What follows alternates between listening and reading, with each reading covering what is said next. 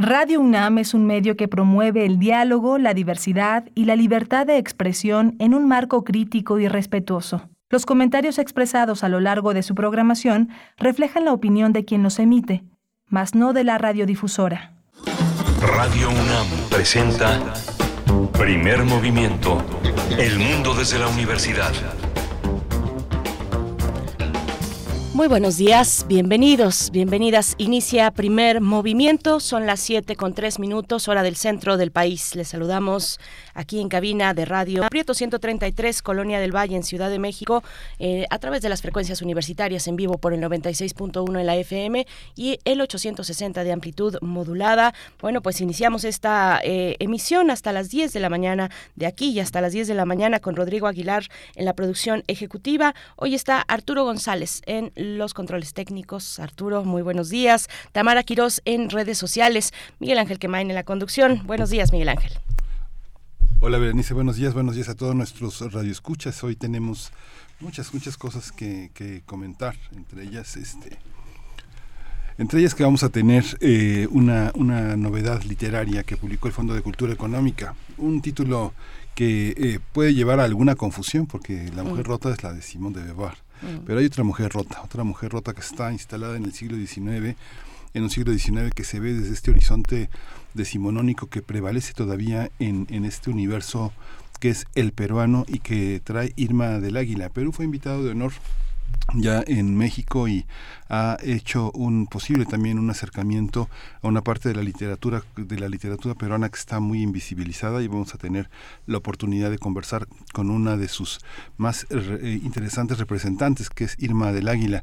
Ella nació en 1966, es peruana, tiene varias novelas, ya se ha, se ha conocido en el mundo como una, como una gran cuentista y es socióloga, defensora de derechos humanos, una mujer muy importante. Vamos a hablar de ella en un momento más.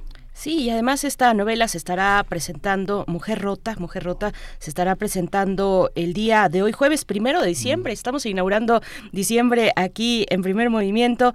Eh, hoy a las 7, a las 7, a las 19 horas en la librería del Fondo de Cultura Económica, la librería Octavio Paz, ahí en Miguel Ángel de Quevedo 115, estará presentándose Irma del Águila, autora con Eleonora Crocker Padrón y también eh, Eleonora Crocker Padrón y Simón Hassan, la mujer rota, no la mujer rota porque esa es la de Simón de Beauvoir, de Beauvoir, pero mujer rota, esta presentación en el Fondo de Cultura Económica y vamos a conversar con la autora en unos momentos. Vamos a tener también eh, eh, eh, la obra de teatro Seguir comiendo aunque sea jueves lo la escribió y la dirige Alejandro García. Otra recomendación literaria también por parte de Gedisa que lanza este libro titulado Reparto de máscaras, paleros, acarreados y reventadores. Es un libro de David Bad Heller, eh, es doctor en filosofía, sus intereses giran en torno a la filosofía política moderna y contemporánea y en, particular a la filosofía del lenguaje ordinario, el pragmatismo y la teoría de la democracia radical. Actualmente es miembro del Departamento de Estudios Políticos en la Universidad Universidad de Guadalajara. Vamos a tener también la poesía necesaria y tendré el privilegio de ofrecerles un fragmento de poesía. Y hoy jueves tendremos al doctor Alberto Betancourt con sus mundos posibles en la mesa del día, cómo leer el Mare Magnum, fuerza, encrucijadas y ambivalencia de la 4T. Bueno, pues va a ser interesante. Eh, ojalá puedan permanecer hasta la mesa de los mundos posibles con el doctor Alberto Betancourt y enviar sus comentarios, por supuesto, eh, bueno, que tienen que ver con esta cristalización del movimiento de la 4T que, que vimos, que vimos marchar en Paseo de la Reforma hacia el Zócalo el fin de semana pasado, el domingo pasado. Bueno, pues interesante lo que nos pueda comentar el doctor Betancourt. Vamos a cerrar esta edición con la, eh, con la presencia de Jacobo Dayan, que en la sección de Derechos Humanos hoy habla de la resolución de la Suprema Corte sobre la presencia militar.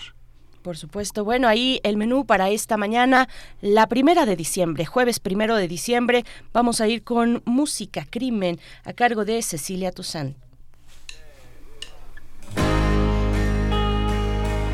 La espera me agotó. No sé nada de vos. Dejaste tanto en mí.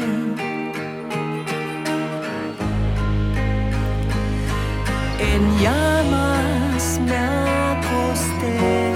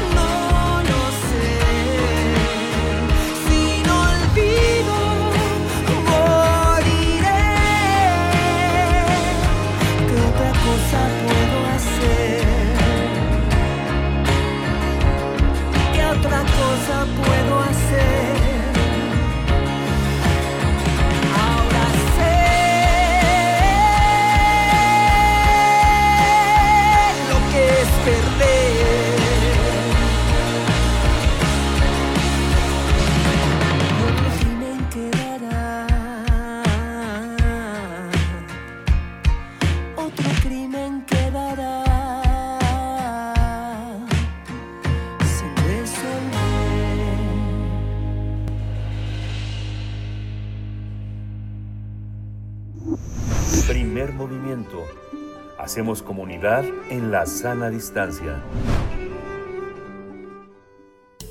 Toma nota y conoce nuestra recomendación literaria.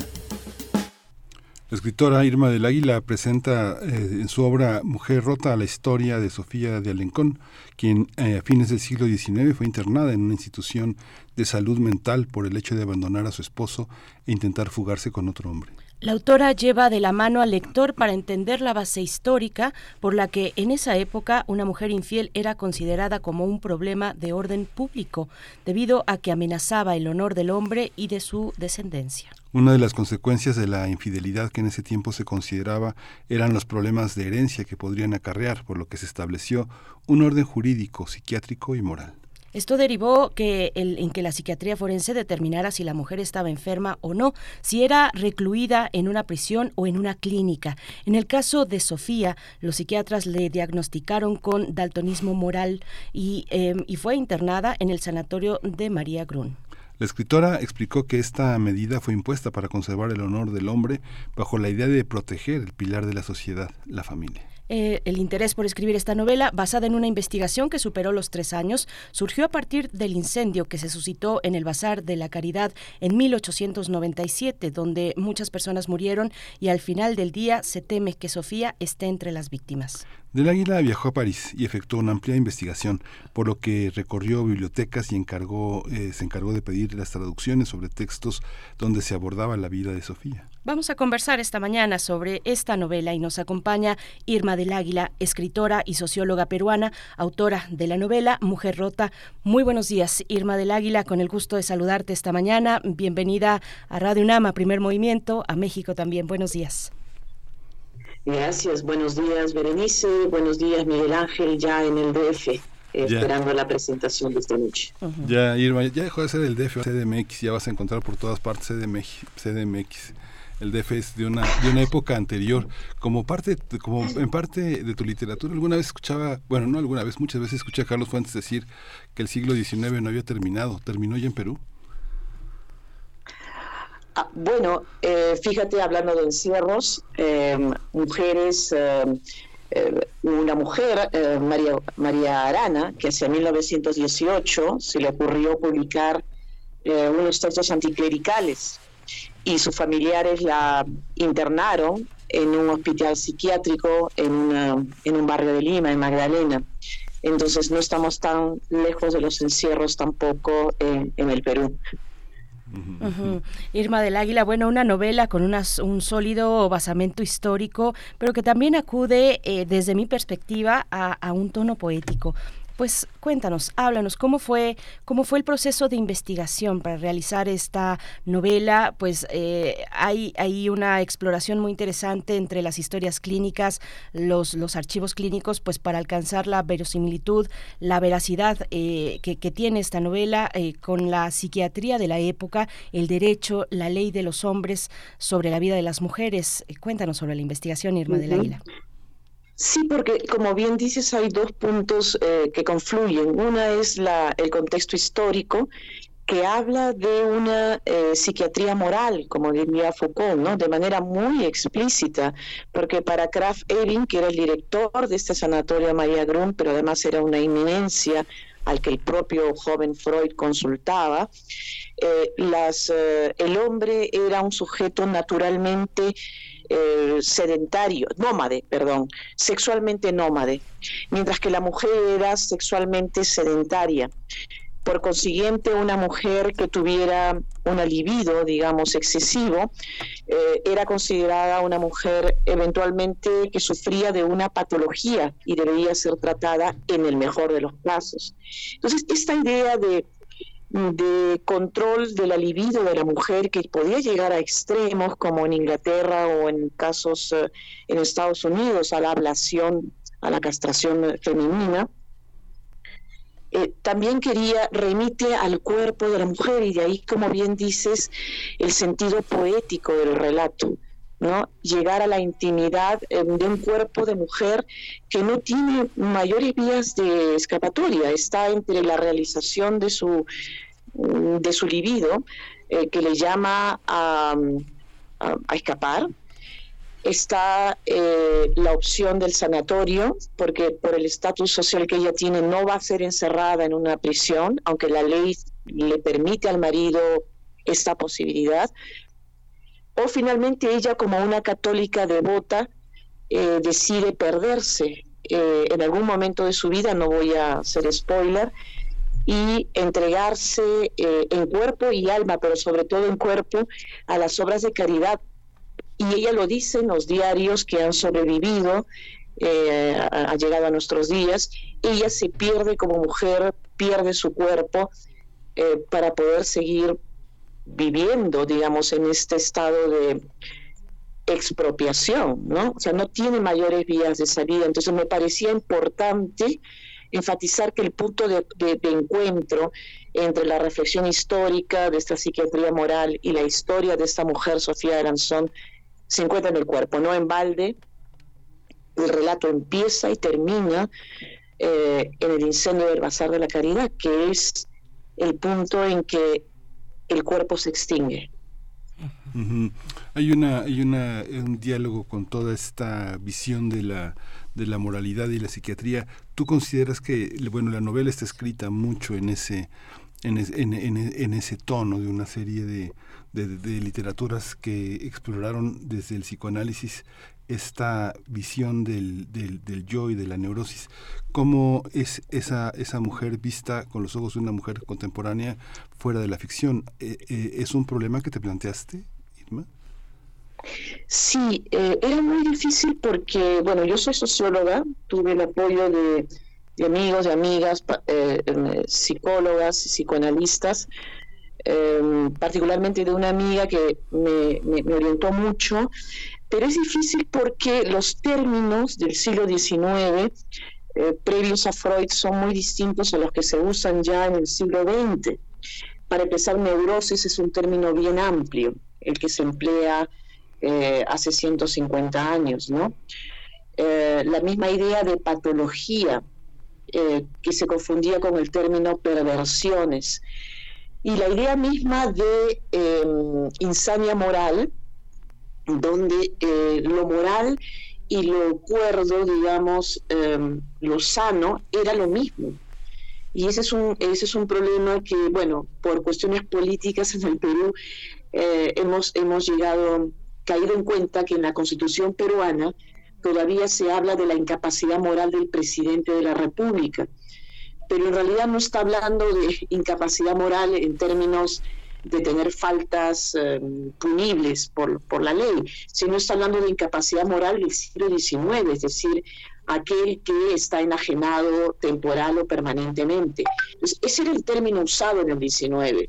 Estamos en un momento de transición donde una mujer o un homosexual también de manera muy explícita, lo dice Graf Ebing, ¿no? Que son sometidos que son, están tomados por estas perversiones, em, en realidad se están desviando de la norma. Existe una norma em, que debe ser eh, vigilada, ¿no? que debe ser resguardada.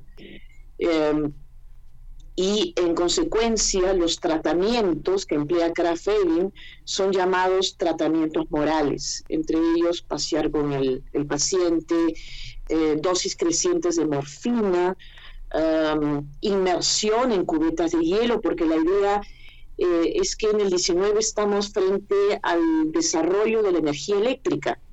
Entonces el sistema neurológico, tal como lo ven algunos de ellos, incluso Charcot, eh, el sistema neurológico es muy parecido al sistema eléctrico. Y entonces la, la libido, sobre todo la libido de las mujeres, es algo que debe atemperarse eh, qué mejor manera de atemperar que sumergirla en una, en una bañera de agua helada para que eh, recubre su nivel normal. Entonces estamos frente a diferentes terapias que, eh, como dijeron ustedes al inicio, la idea es em, extirpar ese exceso de libido que pone en riesgo el pater insertus, es decir, puede poner en riesgo una mujer a la libre, por la libre que eh, puede poner en duda la, descendencia masculina, porque el honor es básicamente un atributo masculino y un atributo de las clases altas en América Latina y en Europa. Irma, hablamos de la moral, de la psiquiatría, de la religión, del derecho.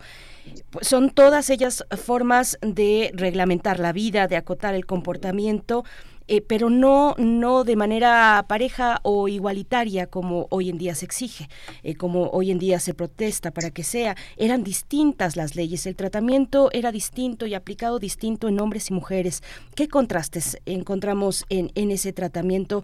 ¿Qué eh, licencias tenían los hombres, incluso desde la ley, distintas y contrarias a, a las mujeres?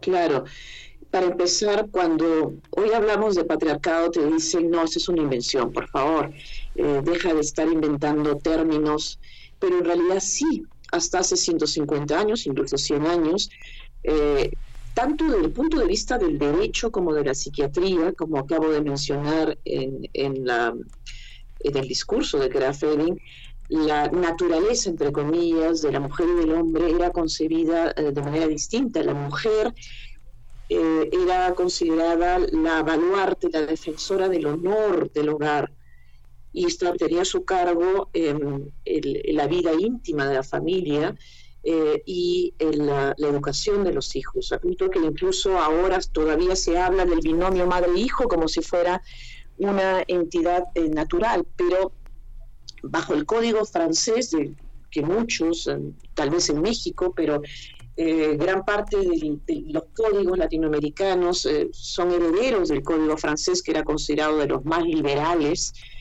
Hasta principios del siglo XX, eh, la infidelidad era un delito, pero era fundamentalmente un delito femenino. Claro, el principio de libertad e igualdad hacía que se buscara progresivamente, digamos así, decirlo sin decirlo. Entonces, em, a finales del siglo XIX se inventaron algunos guiños. Por ejemplo, eh, una mujer eh, sorprendida en adulterio, bajo el código francés, eh, podía ser sometida a encierro, no me acuerdo, entre dos o tres meses y dos años de reclusión.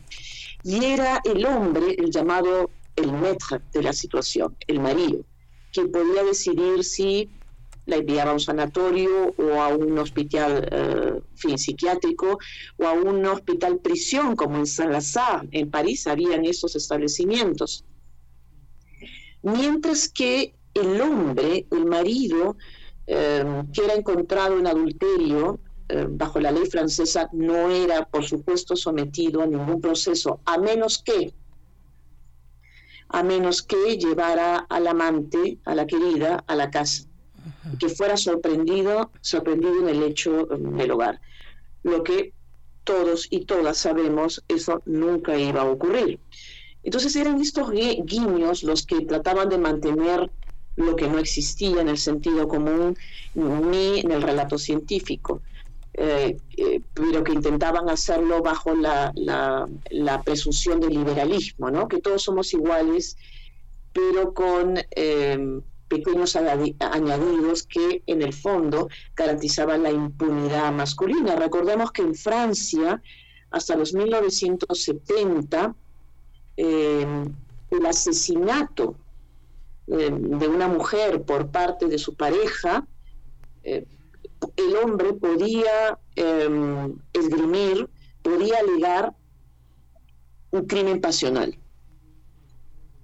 Y bajo esta cubierta, finalmente se abría la puerta a los feminicidios, hasta que se abrió el debate y se suprimió. Em, entonces tenemos eh, un discurso que eh, formalmente afirma la igualdad de mujeres y hombres, pero que en los hechos em, no estaba, no era eh, simétrico, sino que forzaba salidas cada vez más disimuladas para justificar un tratamiento abiertamente distinto. Hay una, también hay una, hay una parte de tu literatura que ha consistido como en estar cerca de eh, eh, transformar en un hecho social en una en una poética más eh, duradera, que es la, la, idea de la, la idea de la reflexión a través de la literatura. ¿Cómo, cómo ¿Cuál es la lección que deja una, una visión así? Porque no se puede sustraer de quién eres, de la biografía que tienes y de lo, y de lo anterior. Digo, en tus cuentos es muy claro, pero en una novela como esta, como, como el, trabajo literario, ¿cómo es visto en, en el orbe tan internacional en el que has logrado moverte, Irma? Sí, yo eh, estoy interesada en la intimidad también del personaje, más allá del contexto histórico, porque hay una línea de exploración que también seguí con mínima señal, que es un texto de relatos también publicado por el Fondo de Cultura, y que tiene que ver con explorar esa, eh, digamos, los grises de la intimidad, lo que Freud llamaba lo siniestro de lo familiar lo, que habita entre nosotros, entre nosotras, ¿no? Y que se expresa a veces con recuerdos, pero recuerdos encubridores, donde lo significativo no es lo que contamos, sino lo que no contamos. En ese sentido me interesaba em, pensar, y esta mujer que tenía tan pocas salidas, y esta mujer que según toda evidencia era, em, sufría de hondos periodos depresivos eh, y encontraba momentos de paz, digamos, en el refugio de la religión, pero además también en esa época había em, hierbas que podían eh, aliviar, digamos, los peores periodos, digamos, las honduras mayores de la depresión cómo convivía ella. Entonces me interesó también entrar a los, a los diarios o a las hojas que han sobrevivido, donde ella cuenta em, cómo era caer, hundirse e intentar em, recuperar em, la normalidad horas después. Y como ya comenté, la normalidad en medio de estas crisis era perdiéndose, es decir, ella de alguna manera intuía que sobrevivir era abandonando la libido. De alguna manera intuía que este exceso de libido no solamente era una amenaza para el hombre, sino también para su estabilidad emocional.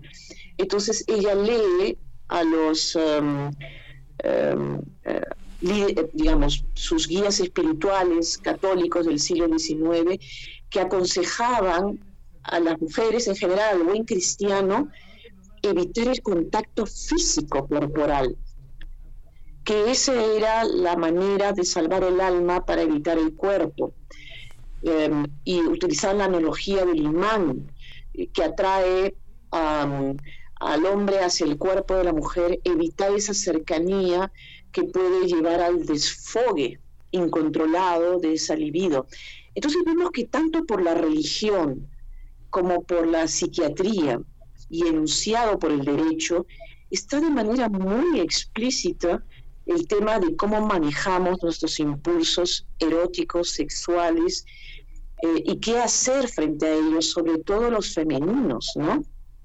Otro tema que a mí me interesa es el tema de la eh, cómo vemos que el pasado y que también exploro en, otros eh, eh, relatos, cómo el pasado nos incumbe, porque mm, a veces en la cultura occidental, en una parte de la cultura occidental, tendemos a ver el pasado como lo que está detrás nuestro. Y entonces decimos, ah, por favor, eh, estás tomada por tu pasado, deja tu pasado atrás, atrás. Y decimos, mira para adelante, mira para el futuro. Pues yo creo que yo eh, he aprendido algo de quechua, que es la lengua más importante originaria del Perú, y tiene mucho, dialoga mucho con el psicoanálisis, en el sentido de que se concibe el pasado como lo que está delante.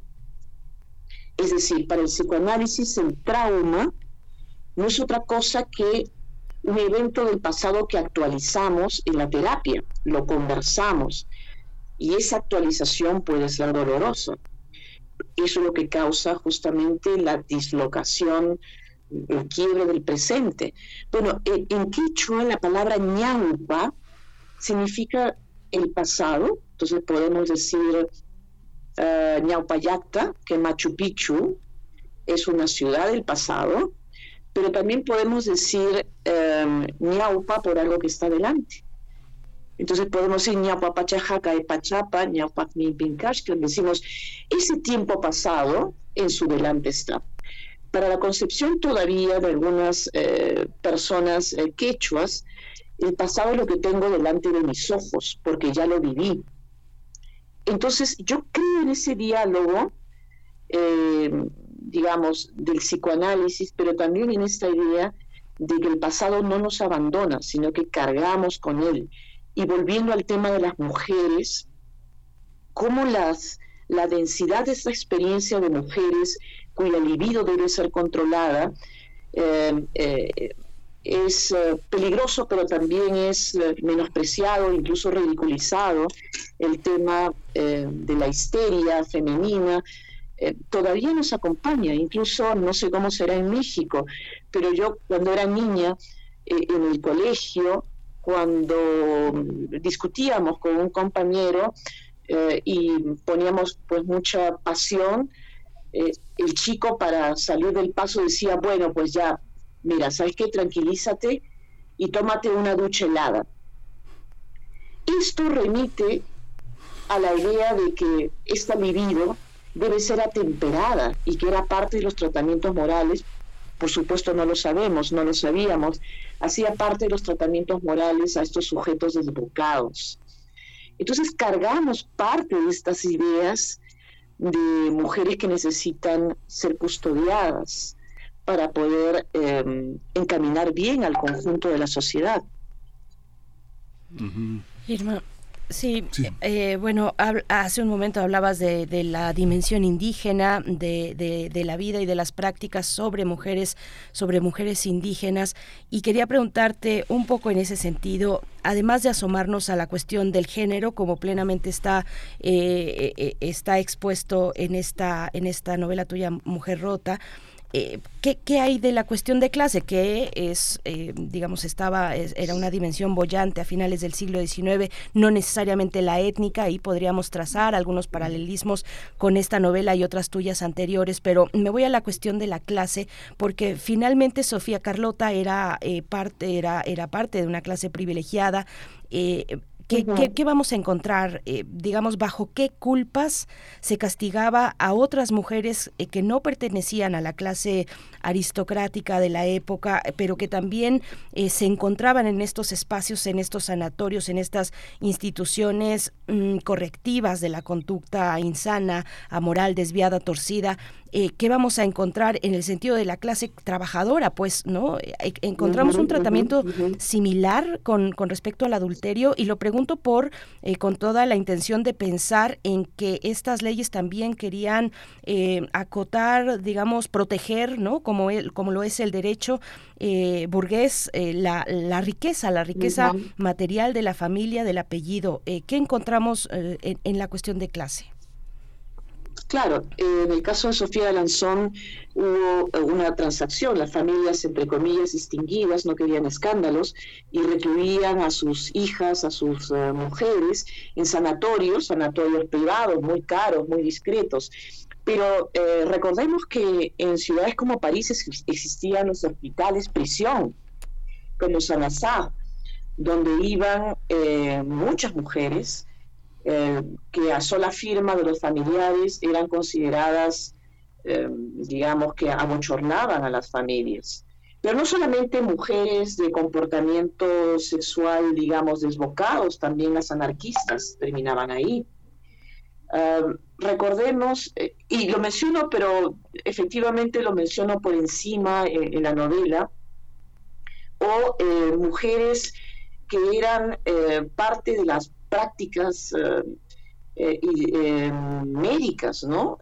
las famosas sesiones de los martes y de los viernes de Charcot, donde se lucían casos de mujeres histéricas.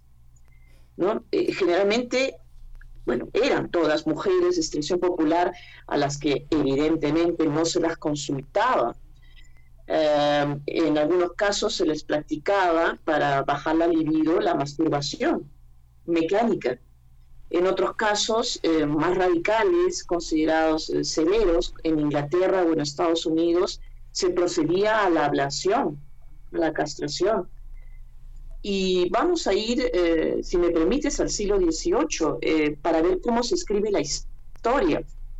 En el, a nosotras, a nosotros se nos ha enseñado eh, que los em, enciclopedistas como Voltaire, como Diderot, que efectivamente pelearon contra el absolutismo francés y que em, fueron encerrados Voltaire en un par de ocasiones en la, en la Bastilla, a la orden del rey en un documento que se llamaba la lettre de cachet, es decir, el rey, en paralelo a la justicia ordinaria, podía ordenar a sola firma que alguien sin mayor proceso sea encerrado. Esto es cierto, pero lo que no se dice es que la abrumadora mayoría de las llamadas lettres de cachet, estas órdenes a sola firma del rey, no iban contra los enciclopedistas, sino que iban contra cientos de cientos de mujeres que eran consideradas díscolas, um, que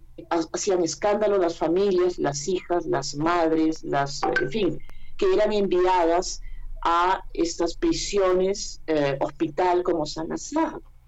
De hecho, Voltaire, que era un gran abanderado del abuso eh, del rey de Francia, en un momento en que gozaba del, eh, digamos, del prestigio, estaba en un momento en gracia, digamos, con el poder, denuncia a una mujer en la calle que mete mucha bulla, parece que era una vendedora, que se peleaba con todo el mundo, y pide que se emita una letra de cachet contra esta señora. Han habido investigaciones y no se sabe más de esta mujer. Solo se sabe que fue encerrado en la prisión a sola firma del rey por meter bulla en la calle. Entonces, vemos que la historia, incluso masculina, de eh, los intelectuales que pelearon como lo hicieron por las libertades, también tienen esta dimensión de ejercicio masculino del poder y cómo se cuenta una versión de la historia. Yo todavía no había escuchado, ni en el colegio, ni en la universidad, ni en ningún lado, de que eran instrumentos de encierro básicamente femeninos. Y si uno se toma la molestia de ver las miles de órdenes que había en el 18, ¿quién cuenta esta historia de mujeres que, terminaron sus días porque nadie más se acordó de ellas? Ahora que te digo, que te digo conversar, eh, hay una, hay una parte también este que tiene que ver también con una enorme no no enorme pienso que es pequeña pequeña diversidad de literatura en Perú porque no, no ha tenido un gran desarrollo, no sé, un desarrollo pienso como el que ha tenido Argentina o Venezuela o Colombia o México, ¿no? Hay una hay una parte en la que eh, pensar las cosas desde esta desde esta visión eh, que, que, está lejos pues del activismo, sino que está más cerca de la comprensión eh, de, la, de la mujer de hoy, ¿dónde está esa parte también colonial, indígena? ¿Cómo, cómo observar ese otro mundo? ¿no? Yo he tenido la fortuna de estar en Perú y hay, un, hay un silencio, hay un silencio que se percibe en el mundo, eh, en el mundo indígena, hasta en, la, hasta en los policías de origen indígena. Hay una parte que no habla, hay otra parte que habla desde Cusco, otra parte que habla desde Lima. ¿Cómo ubicas esta, esta, esta, esta, esta, visión de tu propia literatura en el contexto de la literatura peruana? Que aparentemente hay, hay seres muy cosmopolitas como Fernando de Cislo o Vargas Llosa o Bryce Echenique, o, ¿no? pero hay otra que está pero totalmente oscurecida, ¿no? ¿Cómo ubicas estas mujeres que están en tus cuentos? Y, en tu novela. Sí, de acuerdo. Y respondiendo a Berenice, eh, por el tiempo me, perdí en, eh, todavía en el 19 europeo, pero fíjense que eh, la novela anterior que publiqué, La isla de Fushia, tiene que ver con otro encierro, pero es el encierro, em, es la historia de un cauchero de los 1950, de una existencia real, pero cuyo pasado se mezcla con la leyenda negra, y que Barrio Vargas Llosa eh, tomó para su novela la, Casa Verde. Él mismo no llegó a conocerlo, a pesar de que viajó a la selva en un par de ocasiones. Pues yo me pregunté por él, pero me pregunté también por las mujeres, sobre todo por las mujeres de las que se decía indígenas Guampís y Aguajún, que estaban encerradas en un lugar em, surcando el río Santiago en la Amazonía peruana. Y me propuse investigar qué fue de ellas, Y no es casualidad de que en, en ambas novelas, La isla de Fushia y La mujer rota, terminemos hablando de encierro de mujeres. Ahora, la, yo eh, soy del Águila, en el Perú es un apellido vinculado a la selva, eh, y eso me ha permitido establecer un diálogo también con mi familia, que eran básicamente colonos, ¿no? Y es un diálogo, como bien indican, eh, bien difícil em, em, en el Perú de hoy. Eh, han habido esfuerzos por em, dialogar. De hecho, se ha creado el eh, premio de novela en lenguas originarias y la primera premiada hace unos años fue una novela Jupampa del escritor em, eh, Palo Landeo, él es, eh, su lengua materna es quechua, pero digamos es bilingüe. Y me tocó leer o intentar leer, mi, quechua es bastante rudimentario, digamos, a intentar leer algunas cosas de esta novela, y, es un hallazgo, si bien es una novela que queda al margen, digamos, de la del gran público, eh, porque el gran público no, le, no leemos quechua, eh, explorar eh, algunas páginas de esa novela, porque incluso tomé un curso y lo discutimos y lo discutimos en, en, en quechua y español, es, es un hallazgo por la mirada, ¿verdad? Es una mirada del, eh, en grosso modo, de, que se extiende en un abanico temporal amplio de más de 50 años y que está atravesado por el conflicto armado. Y es gente que llega de los Andes a Lima pero entonces es que se afirma protagonista, esto ya es un paso, no se afirma como objeto de estudio, ¿verdad? De las ciencias sociales, de la que se han escrito ensayos sobre la llegada de los migrantes a Lima, conquistadores de un nuevo mundo, pero como objeto de estudio, no.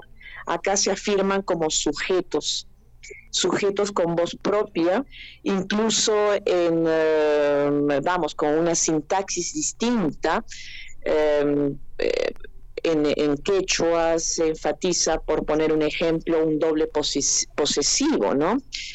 Entonces se puede decir su hermano de Miguel, eh, porque hay dos sufijos ahí que marcan el posesivo. Entonces, lo que quiero decir es colonizar el español, entre comillas, castizo, e imponerlo dentro de un género eh, considerado entre comillas mayor como es el de la novela, me parece, o incluso proponer una lengua diglósica, para mí ese es un reto que, que, recién empieza a darse y que tiene que darse.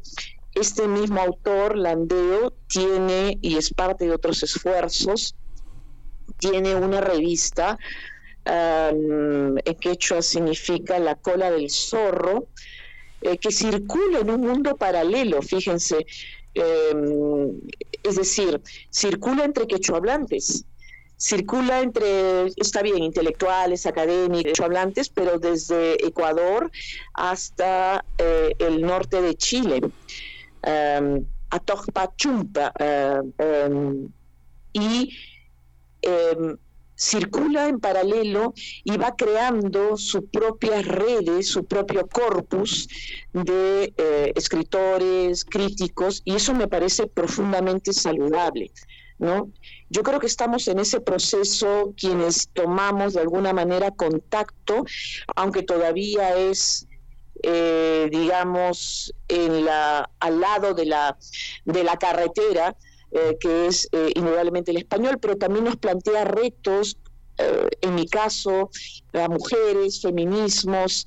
En el Perú, yo lo he dicho en, varias ocasiones, el feminismo em, de las grandes ciudades, sobre todo de Lima, que se ha nutrido, que ha intentado establecer diálogos, todavía no tiene puentes de diálogos sólidos con mujeres dirigentes, por ejemplo.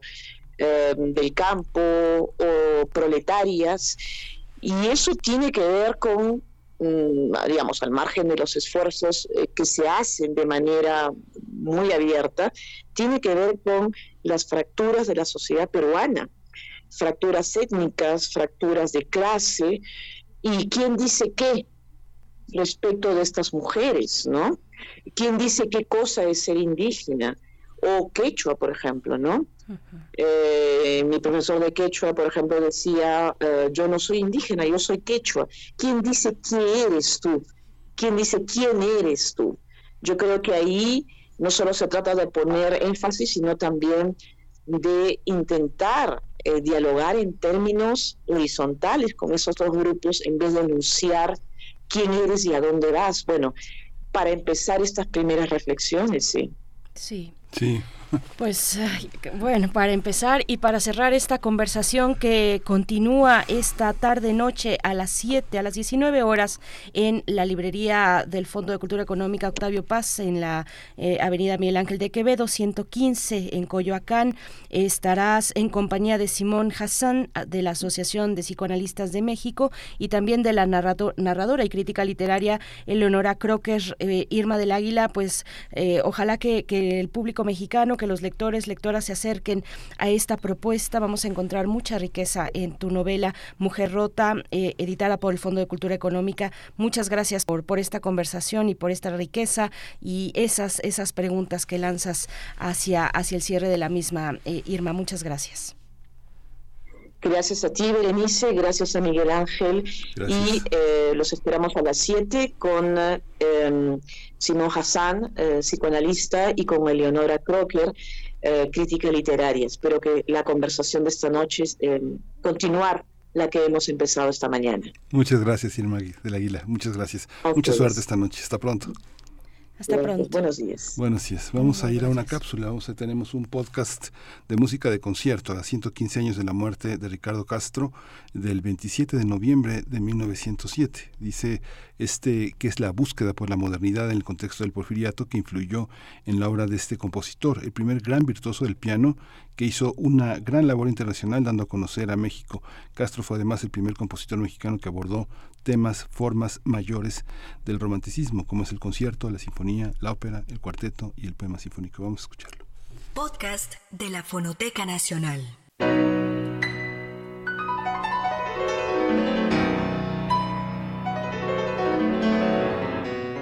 Bienvenidos al podcast de la Fonoteca Nacional, que en esta ocasión estará dedicado a Ricardo Castro,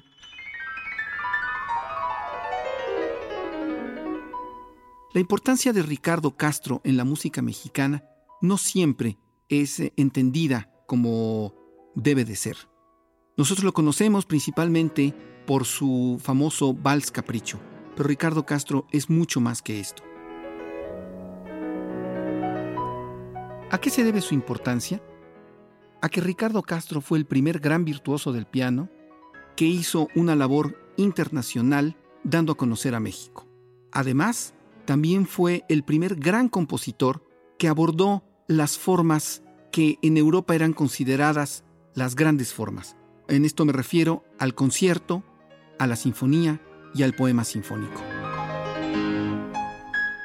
La ópera en México durante el siglo XIX sí había tratado de ganarse un lugar en el ambiente internacional. Varios compositores mexicanos habían hecho óperas sin embargo, la trascendencia de esto en el extranjero no fue muy grande.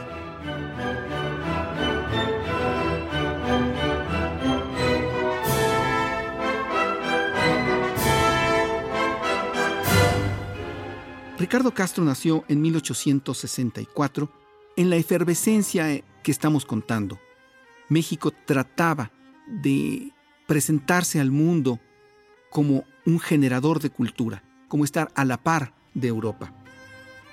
Él nació en una hacienda en Durango y muy pronto dio muestras de una enorme sensibilidad para la música y de un gran virtuosismo. Él venía de una familia acomodada y cuando su papá tuvo que trasladarse a México, él entró al recientemente formado Conservatorio Nacional de Música. En el Conservatorio Nacional de Música fue alumno de Juan Pablo Salvatierra y ni más ni menos que de Melesio Morales. Y se perfeccionó en piano con quizá el más grande virtuoso de su tiempo, que era Julio Ituarte.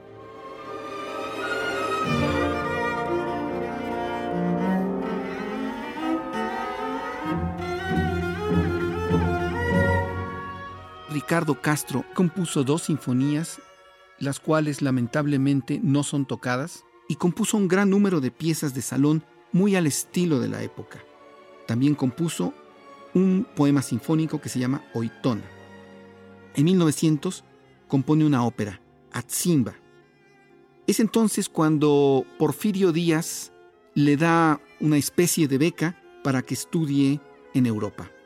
Quizá esto se deba a la fama que adquirió con su vals Capricho. Cuando regresa de Europa después de tener varios éxitos, incluso de haber estrenado allá su concierto para piano y su concierto para cello, que entre paréntesis podemos decir fueron las primeras obras concertantes para su instrumento que se hicieron en América Latina, Porfirio Díaz le da la bienvenida y lo convierte en director del Conservatorio Nacional de Música. Sus planes eran muy grandes. Lamentablemente, la muerte lo sorprende en 1907. Es una trágica muerte, ya que podemos decir que todo el conocimiento que había traído de Europa lo estaba implementando con los planes en el conservatorio. Su música había ido mucho más allá que la música de salón que se estaba componiendo en México. Claro, él había hecho música de salón, pero la había perfeccionado con este romanticismo de finales de siglo, sobre todo que se había dado en Francia. Su atrevimiento armónico también iba un poco más allá. Era un virtuoso, sí, pero un virtuoso que además tenía las dotes de gran compositor. Escucharemos, eh, para ejemplificar esto, el tercer movimiento del concierto para piano y orquesta opus 22 de Ricardo Castro. Es una polonesa alegro moderato. ¿Por qué es una polonesa? Evidentemente aquí tiene una gran influencia de Chopin. Uno de sus modelos era Chopin, pero tenemos que decir, era el Chopin más refinado, el Chopin al cual le gustaba la música francesa. La interpretación es de Rodolfo Ritter al piano, la Orquesta Sinfónica de San Luis Potosí, bajo la dirección de José Miramontes Zapata.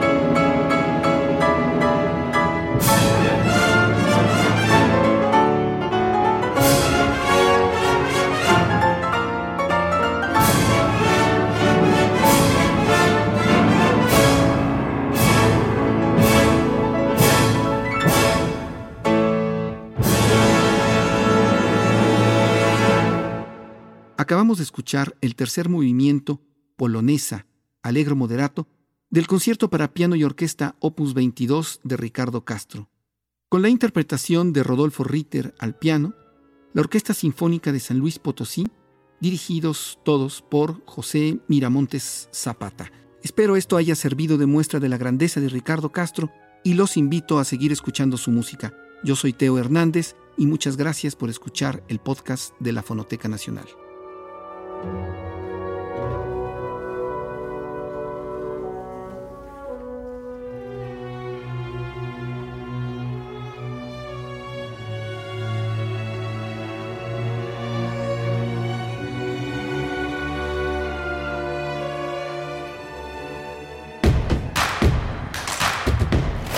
Síguenos en redes sociales. Encuéntranos como Primer Movimiento y en Twitter como arroba PMovimiento. Hagamos comunidad.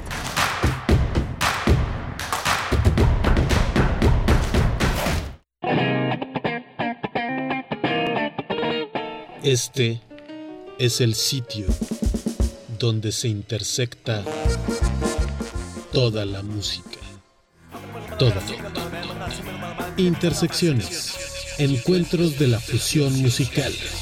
Todos los viernes a las 21 horas por el 96.1 de FM. Radio UNAM. Experiencia sonora. Hola, soy Eduardo Berti y estoy en descargacultura.unam. Te recomendamos. La novela de María de Sayas y Sotomayor, Aventurarse Perdiendo, leída por Margarita Castillo. La herida del corazón vierte sangre, mas no muero. La muerte con gusto espero por acabar mi pasión. Descargacultura.unam te acompaña en tus trayectos. ¿Por qué es valioso actualizar tu INE cuando te cambiaste de domicilio? Porque con ello puedo tomar decisiones para mi colonia. Para estar vigente a la hora de votar. Porque ahora yo vivo aquí y pertenezco ahora a este lugar. Porque podemos formar parte de las elecciones en nuestra colonia. Si te cambiaste de casa, avísale al INE y sé parte de quienes toman las decisiones en tu nueva comunidad. Haz tu cita en INETEL 804-33-2000 o en INE.mx. INE. ¿Sabes qué tienen en común? El polvo de una estrella durmiente, el moco de King Kong o el enano más alto de todos. Pues que a todos los puedes encontrar en la radio. Solo tienes que decir las palabras mágicas. ¡Hocus Pocus! Para tus orejas y escúchanos todos los sábados a las 10 de la mañana por Radio UNAM. Experiencia sonora.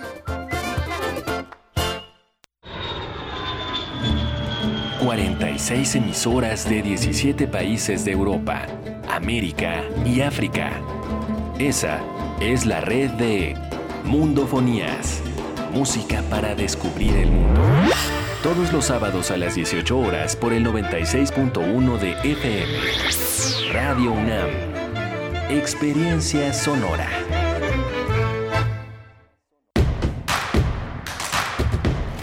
Queremos escucharte. Llámanos al 55 36 43 39 y al 55 36 89 89. Primer movimiento. Hacemos comunidad. Hola, buenos días. Ya son las 8 de la mañana con 3 minutos. Es primero de diciembre, ya el último mes de 2022 con muchas sorpresas, con muchas cosas importantes que seguir. Estamos aquí en la en la en Radio UNAM en primer movimiento Arturo González en los controles técnicos, Rodrigo Aguilar en la producción ejecutiva y mi compañera Berenice Camacho frente al micrófono en la conducción de primer movimiento. Querida Berenice, buenos días. Miguel Ángel Quemain, muy buenos días, buenos días a la audiencia y a Radio Nicolaita en esta mañana de jueves, jueves primero de diciembre, ya estamos ahora sí en el último mes del año 2022 22. Saludos a Morelia en el 104.3 de la frecuencia modulada y también saludos a nuestros amigos, a nuestros amigos de Radio Educación que el día de ayer pues estaban de fiesta y bueno, eh, seguirán supongo eh, un, un, rato más en este aniversario número 98 de Radio Educación. Felicidades, mm. felicidades a este gran referente de radio pública, pues que, que, que, es eso, que es un referente tanto para el público en general, la audiencia, eh, pero también para quienes hacemos radio, para quienes estamos comprometidos, comprometidas con la radio pública, pues de alguna u otra manera creo que todos los que hacemos radio hemos logrado mm, extraer algún aprendizaje de radioeducación eh, de alguna u otra manera. Así es que bueno, felicidades, felicidades a esta gran institución radiofónica, Radio Educación, 98 aniversario pues que los cumplan felices y muchos más por delante, Miguel Ángel. Sí, justamente ayer un, compañero profesor eh, eh, nos dio la noticia de que bueno ya formaba parte de que es parte de uno de los consejeros de eh, las audiencias, de la, relación con las audiencias, es consejero ciudadano en Radio Educación, el maestro Antonio Zabaleta Landa, que justamente en ese contexto, cuando estábamos conversando sobre este tema, mencionaba entre otros a Antonio Zabaleta, que fue también eh, el mediador de la radio en la universidad eh, allá en el Estado de México, en la Universidad de Chapingo es un, profesor, uno de los profesores más, más importantes y más queridos en la FES Aragón y siempre es alguien que está muy atento muy atento de todo este compromiso con los medios crítico y, y, pues muy muy haciendo equipo con toda la persona que está en la en la media en la en esta en esta en este duelo jurídico por hacer de los medios un espacio digno y ciudadano. Sí, bueno, Radio Educación ha dado una lucha en ese sentido muy, muy importante en distintos episodios de su historia, de su historia más o menos reciente. Eh, está este libro de, ay, se me acaba de olvidar este libro que, del cual platicamos hace, hace poco. Eh, les vamos a pasar el dato en un momento más, pero bueno, da cuenta precisamente esta publicación que fue, fue presentada hace unos meses en la Fonoteca Nacional, da cuenta pues de capítulos, sobre todo de los años de la década de los 90, eh, la lucha, la lucha precisamente por abrir espacios para la radio pública, para los medios públicos, una lucha eh, donde Radio Educación pues llevó, llevó de alguna manera, junto con otros medios también públicos, la, la batuta, sí es un, es un semillero, es un referente de ello, de la lucha por los medios públicos, eh, por una diversidad en los medios de comunicación del Estado mexicano. Pues bueno, felicidades, felicidades Radio Educación. Y nosotros para este momento donde se encuentra Rodrigo Aguilar en la producción ejecutiva, Arturo González en la consola, en los controles técnicos y Tamara Quiroz en redes sociales, pues en este momento, hablando de redes sociales, pongan mucha atención porque tenemos cortesías. Las reinas chulas también son generosas y nos dan cortesías para mm, tenemos son tres pases dobles para la para el show Inferno Social Club, la fiesta privada del diablo, un show eh, que tendrá lugar esta noche hoy, primero de diciembre, 21 a 30 horas en el Teatro Bar El Vicio. Hay que llegar una hora antes. Tenemos tres pases dobles. Eh, se van por Twitter. Ya está la publicación ahí. Busquen la publicación que ya puso Tamara Quirós en nuestra red social de Twitter, arroba PMovimiento. Y ahí tienen que comentar etiquetando a un amigo, a una amiga, a una amiga y además enviar captura de pantalla donde indiquen, donde se vea que siguen al Teatro Bar El Vicio.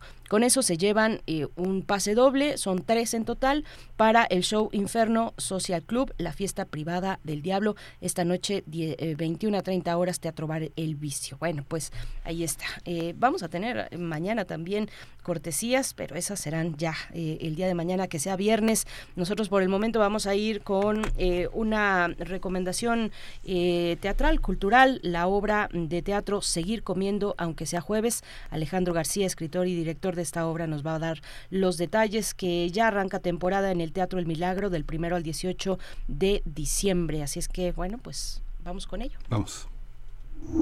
Primer movimiento. Hacemos comunidad con tus postales sonoras. Envíalas a primermovimientounam.gmail.com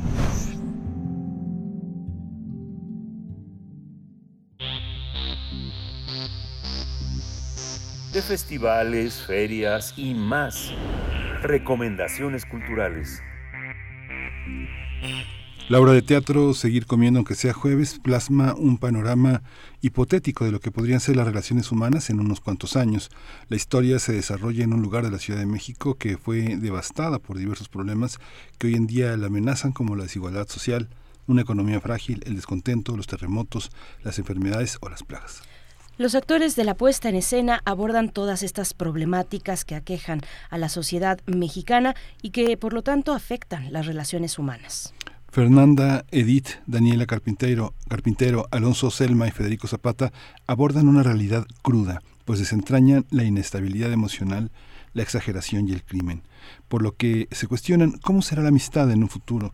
También se preguntan cómo será el amor y qué implicará despertar en una casa ajena después de una fiesta. Bajo la dramaturgia y dirección de Alejandro García, la obra se presentará de jueves a sábado de jueves a sábado del primero al 18 de diciembre en el Teatro El Milagro. Y bueno, para conversar sobre seguir comiendo aunque sea jueves, nos acompaña Alejandro García, escritor y director de esta obra. Bienvenido a Primer Movimiento, Alejandro García, muy buenos días. Hola, ¿qué tal? Muy buenos días. Hola Alejandro, buenos días. Pues todavía no la hemos visto porque a partir de hoy va a estar eh, en, el, en el Milagro, pero me, en esta introducción me recuerda que muchos eh, amigos de las fiestas decían, Dios mío, si en la, en la borrachera te ofendí, en la cruda te salgo debiendo. Hay una cruda permanente en estos días, ¿no? Sí, exacto. Hay un estado de desasosiego permanente que viene de todas las desgracias que han sucedido y que tratamos de sobrellevarlas, pero que las traemos cargando, ¿no? Ahora la pandemia, los terremotos, la inseguridad, pues todo lo que pasa en, la ciudad a cada momento, el miedo de que te asalten, el miedo de que algo vaya a pasar eh, inesperado, porque pues lo sabemos, ¿no? En la Ciudad de México todo puede pasar en, de un segundo a otro. Y claro, es esta sensación de, de no saber este, cómo vamos a seguir adelante, pero de todos modos hay que seguir comiendo. hay que seguir comiendo y bueno, es eh, imaginar además, es una, es una mirada a un futuro cercano, un futuro, bueno, como es el futuro de incertidumbre, temor de que estos problemas, estas calamidades se puedan recrudecer. Alejandro García, ¿en qué recae esta situación eh, futura eh, de, de, la, bueno, en un lugar llamado Ciudad de México que podría ser cualquier otra ciudad del mundo, pero, pero ¿en qué recae, digamos, eh, en la vida, cuando nos referimos o, queremos pensar en la vida más íntima y próxima de los personajes? Sí, bueno, pensamos que esta obra es en un futuro hipotético si las cosas siguen como van. Es como una mirada muy desalentadora y esto tiene que ver con cómo son las emociones de los seres humanos, cómo vamos a amar, cómo vamos a tener amistades después de todo esto. Entonces la obra se centra en las relaciones personales, en relaciones íntimas, en un momento muy íntimo de un grupo de personas. Hay un diálogo de la obra que me gusta mucho que dice, esta es la historia de la humanidad reducida a un conflicto doméstico. Mm. Y, eso es, entonces vemos a los personajes despertando a la mañana siguiente de una fiesta que estuvieron un miércoles porque ya no hay fines de semana en este mundo. Eh, hipotético, despiertan un jueves, un día pues que no debería ser para, para despertar en esas condiciones y empiezan a ver todo lo que sucedió, empiezan a surgir secretos, inseguridades, fantasías, deseos y todo se expone en un día de invierno donde además nevó en la Ciudad de México. Es muy interesante, digamos que eh, hace rato conversamos con una escritora que está que hizo una novela muy concentrada en la lectura del psicoanálisis y uno de los temas que que, que, Freud tenía como una parte metodológica importante era el secreto familiar. Pero ahora ha han cambiado las cosas, como, como, como señalas.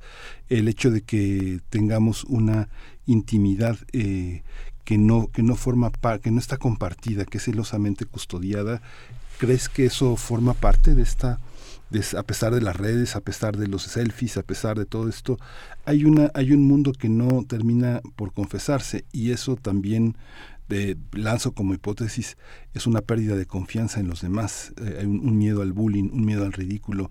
¿Crees que esto, crees que eh, me aproximo a algo de lo que está pasando hoy entre la gente joven? Sí, sí, por supuesto. Hay una superexposición eh, por redes sociales, por eh, todos los medios de comunicación a la supuesta intimidad de las personas, entonces hay otra parte que está mucho más resguardada, que es el secreto. Y hay algo muy importante que tocamos en la obra, que algo para que sea un secreto tiene que ser sabido por por lo menos dos personas. Si solo lo sabe una persona no es un secreto, es solo una información resguardada. Pero cuando hay un secreto, hay dos personas que lo saben, que comparten esa información y por lo tanto hay un temor de que la otra persona lo devele. Entonces siempre estamos asegurándonos de que si ese secreto se está manteniendo y la vida del secreto es que se va a dar a la luz en algún momento.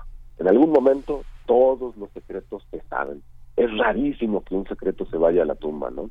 Entonces siempre vivir con ese constante miedo de, de que se expongan los secretos es un eje de esta obra y es un eje de lo que estamos viviendo ahora en la ciudad, ¿no? todas las cosas que sacan a la luz ahora de los papeles que se encuentran, la información que se filtra de las instituciones que guardan secretos, ya no solo las personas guardan secretos, las instituciones, los bancos, las escuelas, este puestos de gobierno, todo mundo está guardando secretos y todo mundo tiene miedo de que esos secretos salgan a la luz. ¿Y por qué?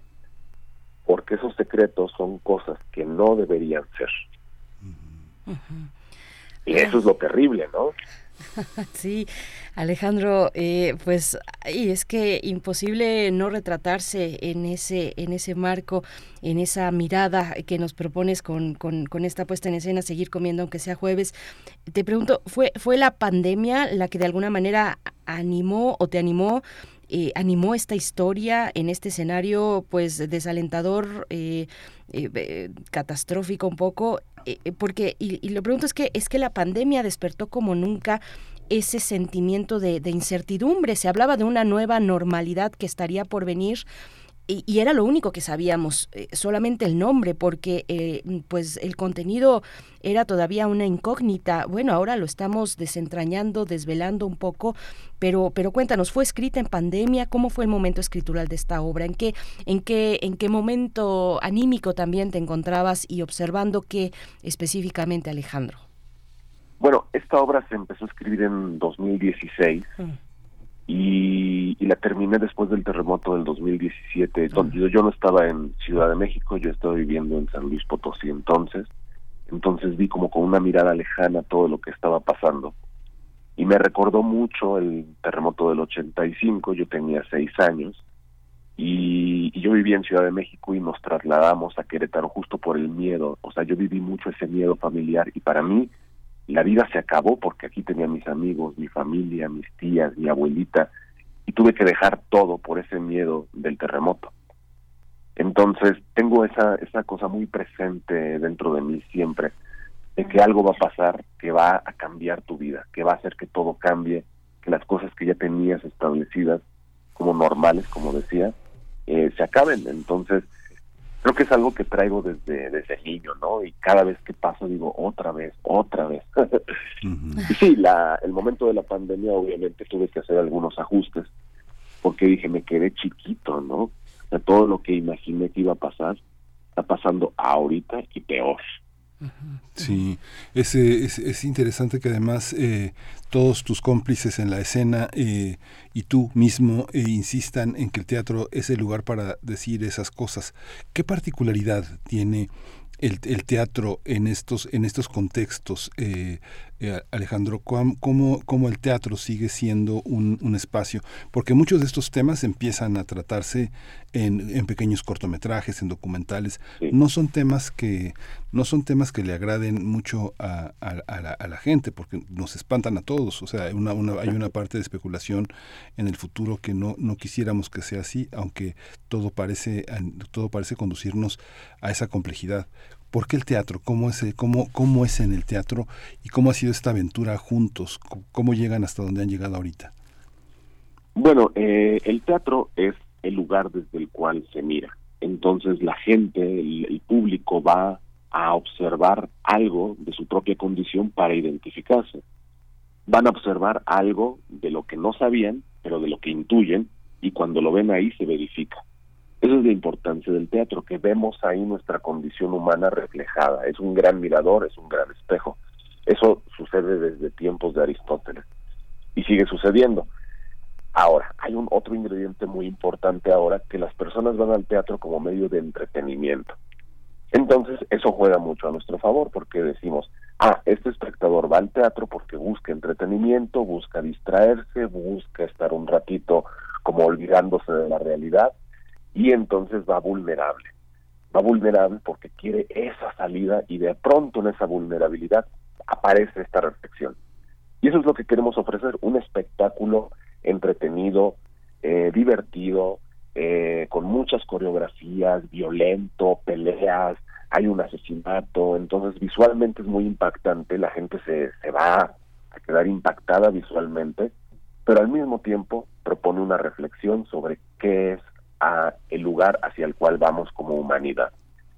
Y lo que queremos nosotros, o sea, es hacer un cambio. El teatro es para proponer cambios y decir, si vamos como vamos, vamos a acabar así, no queremos, queremos un cambio, queremos ser personas más respetuosas, más amorosas, queremos ser personas eh, más responsables, empáticas con los demás.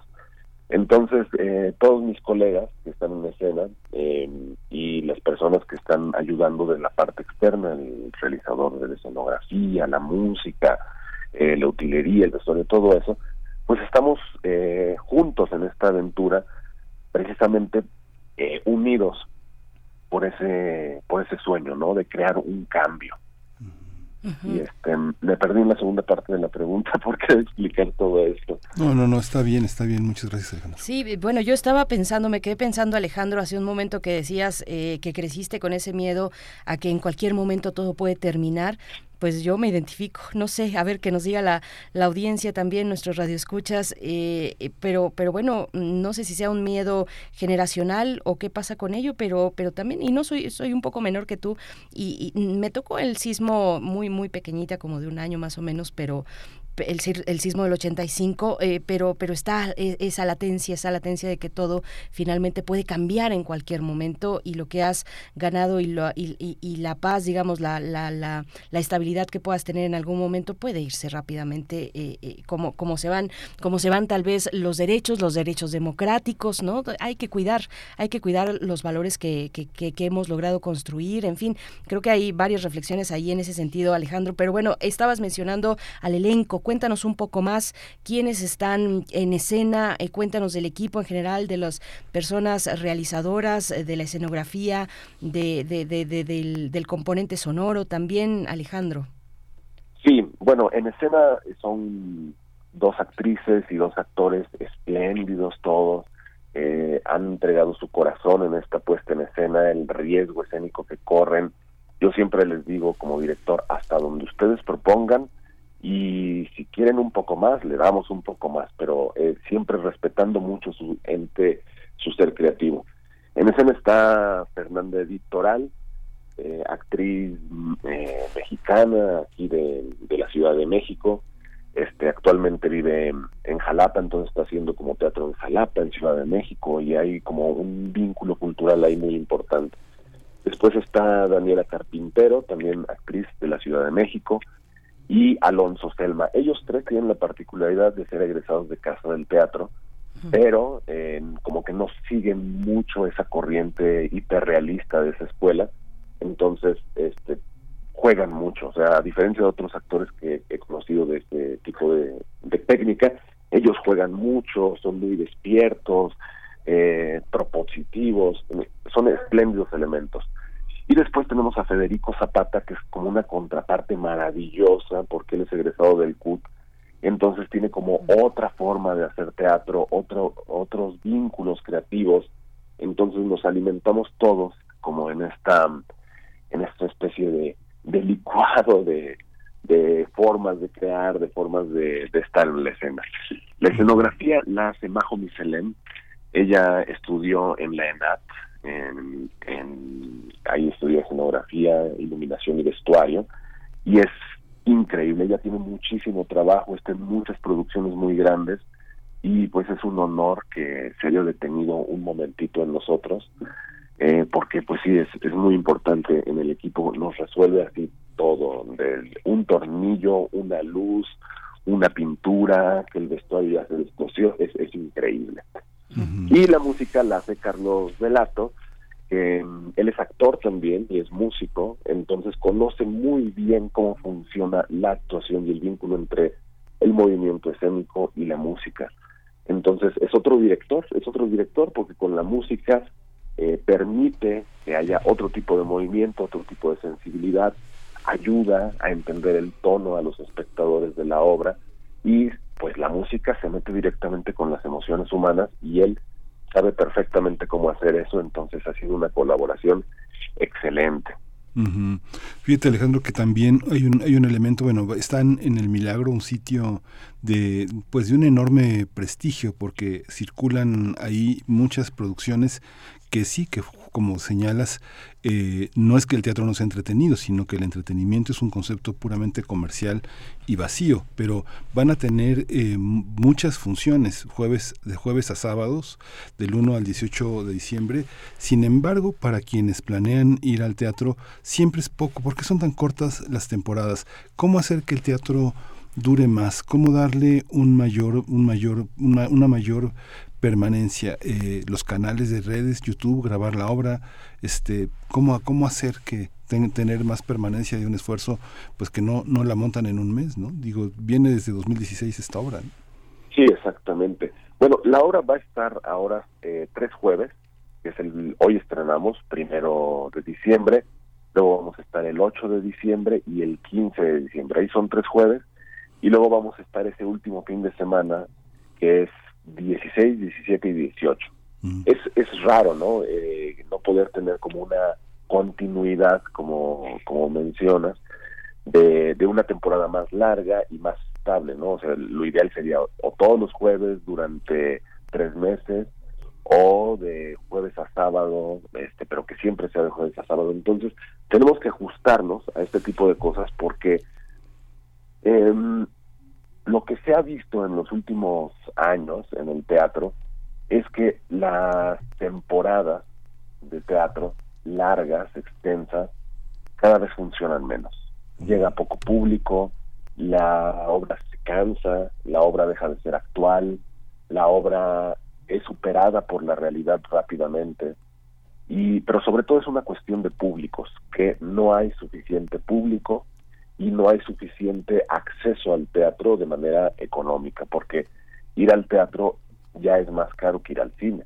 Entonces, si tú tienes 100 pesos y dices, ¿qué hago? ¿Voy al cine o voy al teatro? Bueno, si voy al teatro me faltan 20 todavía. ¿no? Entonces, hay, hay una cosa ahí económica que para poder sostener el teatro se necesita más dinero. Y para poder tener un poco más de flujo económico necesitamos más público pero el público no puede acceder a esos costos. Entonces, pues damos un montón de promociones y al final salimos perdiendo. O sea, hacer teatro no es un negocio, eso lo sabemos.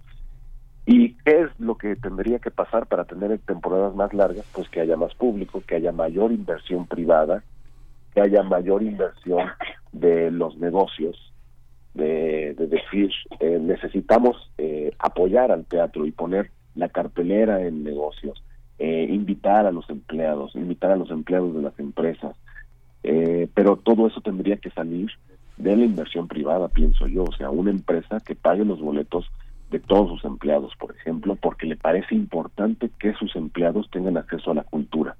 Eso sería una cosa maravillosa, ¿no? ¿No les parece? Un hotel, por ejemplo, que tiene tantos empleados, este, entre meseros, camareras, eh, personas de, del servicio de la limpieza, demostrador, todas esas personas que hotel les dijera un día, vamos todos juntos al teatro.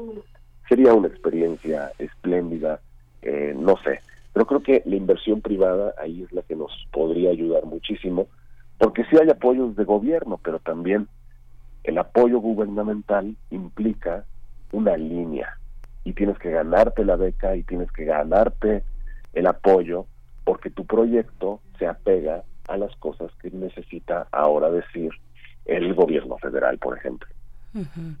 Alejandro, ¿y, cómo ves, eh, bueno, con todo este panorama muy cierto, eh, cómo ves la recuperación del teatro, pues luego de la pandemia, del encierro, eh, las, los apoyos que pueda o no recibir el, gremio teatral para, pues, impulsar un, nuevo, un nuevo inicio? Y digo recuperación, lo voy a poner entre comillas, porque justo eso, ya veníamos arrastrando, pues, problemas estructurales muy profundos y de abandono también en, en el teatro. ¿Cómo, cómo lo Alejandro?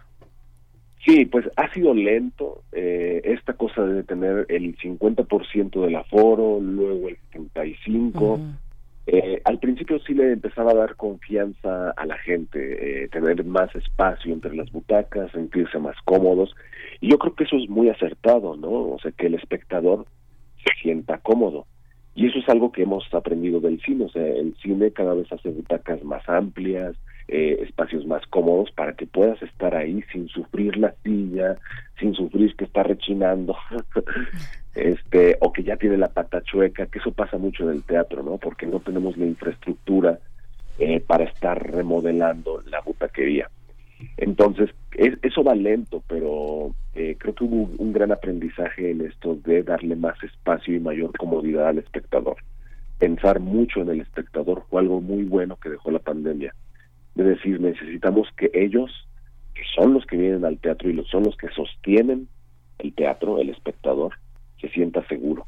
Ese es un gran aprendizaje y creo que es la base para la para que el teatro vuelva a resurgir, volver a pensar específicamente en la comodidad, en los espectadores, en que se sientan seguros y en que disfruten estar en un teatro y que no lo padezcan. Pues muchísimas gracias Alejandro García por esta por esta conversación. ¿Qué público qué público por último muy brevemente, pero qué público quieres para la para esta obra? ¿Qué quiénes necesitan ver esta obra según tu, tu visión? Pues yo pensaría en audiencias jóvenes porque es el futuro. Eh, de 15 años en adelante porque pues si tratamos temas eh, que más que sean escandalosos o que sean moralmente cuestionables, son temas que no se van a comprender de, en una edad menor.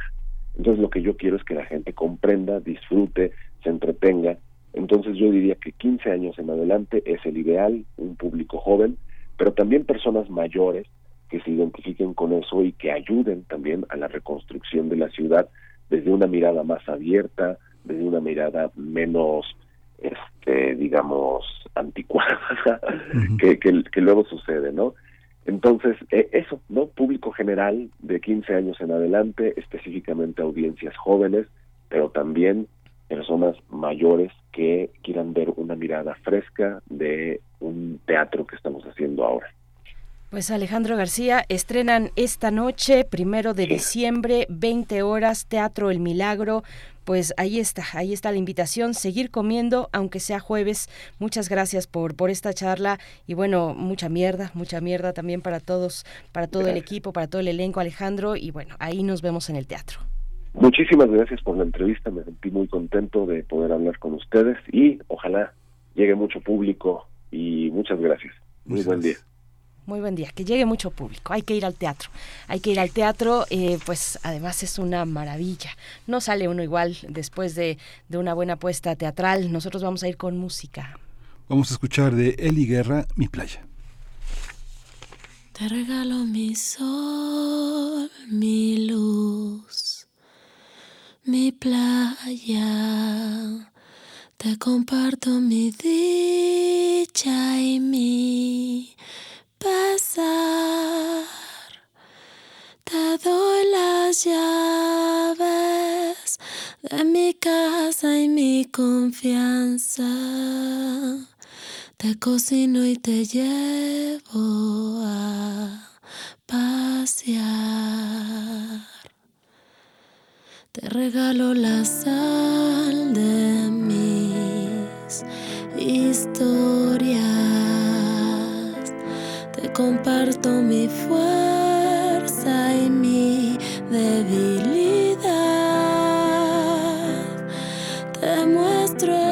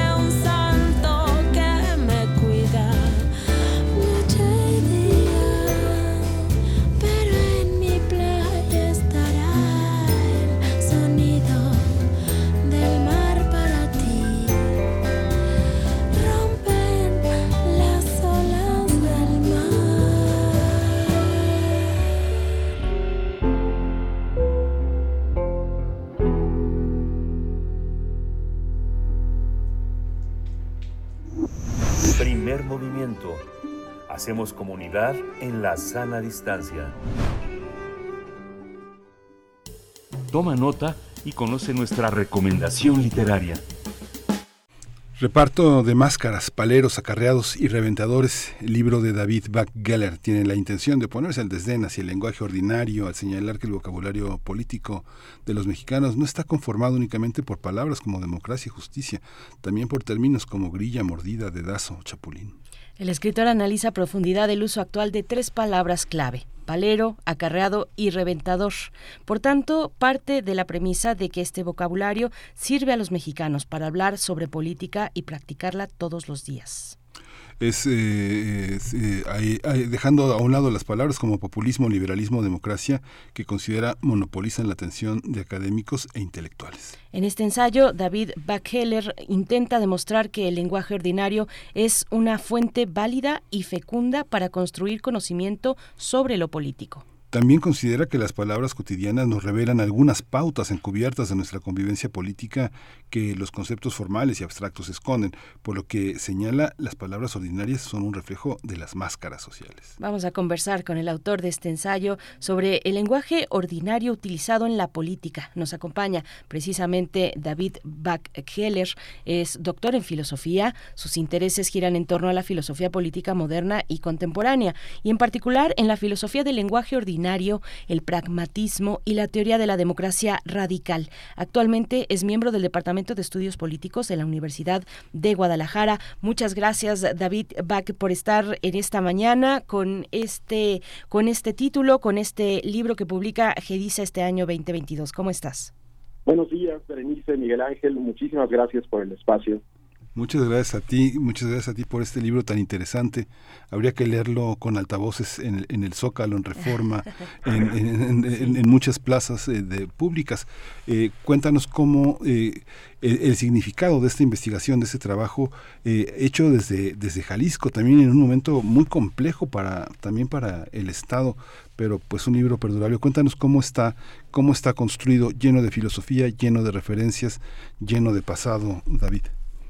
Así es, de pasado y de presente, eh, como ustedes eh, muy bien adelantaron en el, en el resumen que, que dieron, el libro lo que intenta es un poco rescatar un tipo de vocabulario eh, que está muy olvidado en la academia mexicana, pero con el cual hacemos la política de nuestra vida diaria los mexicanos y las mexicanas. ¿no? la, la, producción académica está llena de estos conceptos tan venerables, tan antiguos, tan elegantes, eh, pero parece que el vocabulario que habláramos las mexicanos y los mexicanos con el que eh, nombramos el mundo y también nombramos a los a los demás y les damos un lugar específico en el presente eh, mexicano, estas palabras están completamente olvidadas. Entonces yo aproveché que mi, mi interés académico tiene que ver y siempre ha tenido que ver con el lenguaje ordinario, porque en el siglo XX resulta que, hubo varios filósofos que intentaron rescatar el valor del lenguaje ordinario y entonces dije, ¿por qué no eh, poner eh, este conocimiento más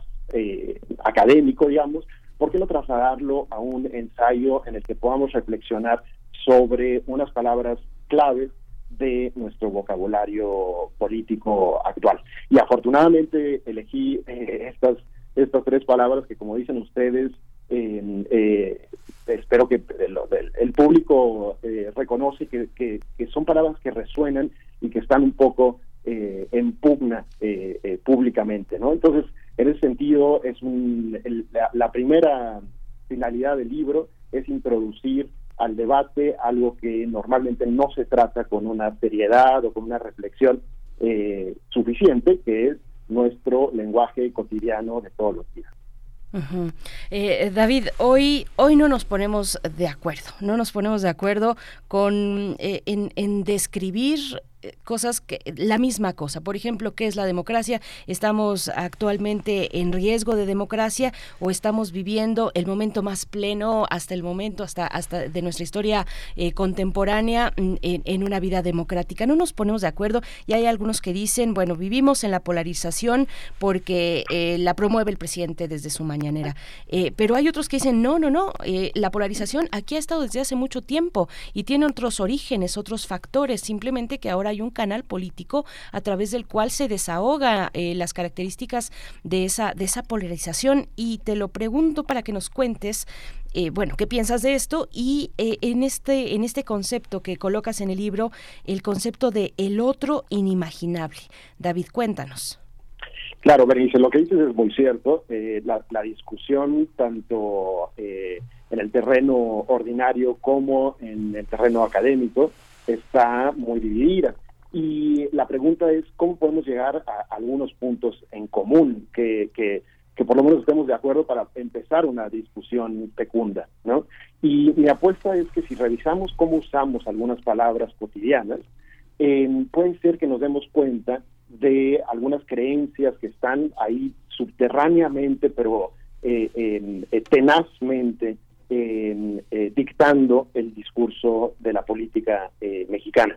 Entonces, la apuesta de, este libro eh, mío es que tal vez fijándonos en algo muy concreto, muy detallado, porque después de todo, las tres palabras que yo analizo, paleros, acarreados y reventadores, parecen tres palabras muy locales, algunos dirían un poco jocosas o dirían folclóricas, pero la apuesta es que si, si vemos cómo las usamos, podemos, por ejemplo, aprender algo sobre el concepto de polarización que tú decías. Porque justamente la idea de que surge la polarización en, eh, eh, eh, muy recientemente, en los últimos cuatro años en México, si, nos, si, si revisamos el uso que se ha hecho de estas tres palabras, paleros, acarreados y reventadores, para quitarse a toda una serie de actores sociales de encima y nombrarlos como, digamos, sujetos que no, no están listos para participar en la democracia, como sujetos que se les da una torta y un frutti y entonces venden toda su, autonomía como, y su dignidad como, como personas. Entonces, en alguna manera esto nos aparece como una forma pervasiva y muy activa de eh, polarizar de una manera tal vez eh, más subterránea, más silenciosa, a una enorme parte de la sociedad mexicana. Entonces, lo que podemos, lo que surge en el análisis del, lenguaje es tal vez que en nuestra propia habla cotidiana ya estábamos polarizando el mundo, solo que no le decíamos polarización y esto apenas sale a la superficie de, eh, de nuestra de nuestra reflexión. Sí, sobre todo que esas tres palabras han estado en los últimos fines de semana en las redes sociales de una manera muy insistente por las marchas que, que se desarrollaron. Un palero no es un vocero, ¿no? Un acarreado no es un comprometido.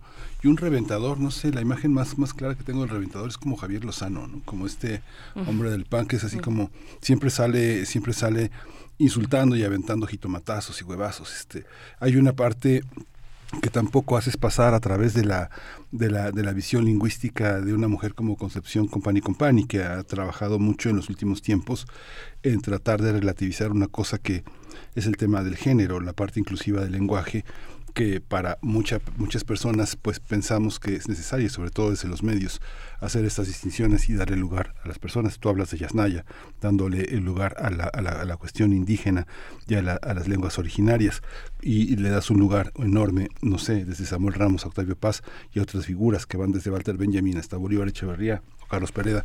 ¿Cómo entrar en ese debate tratando de hacer esas distinciones en el debate público, eh, David. Claro, lo que dices Miguel Ángel es muy cierto. Eh, eh, estas palabras nos revelan que el lenguaje que usamos y sobre todo el lenguaje que usamos con alguna referencia política nunca es transparente y nunca es inocente, ¿no?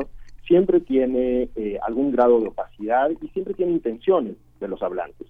Entonces, estas tres palabras, paleros, acarreados y reventadores, no son palabras que sirvan para describir un mundo objetivo, para un poco como hacer sociología de lo que sucede en el, en el país, sino son lo que yo llamo máscaras.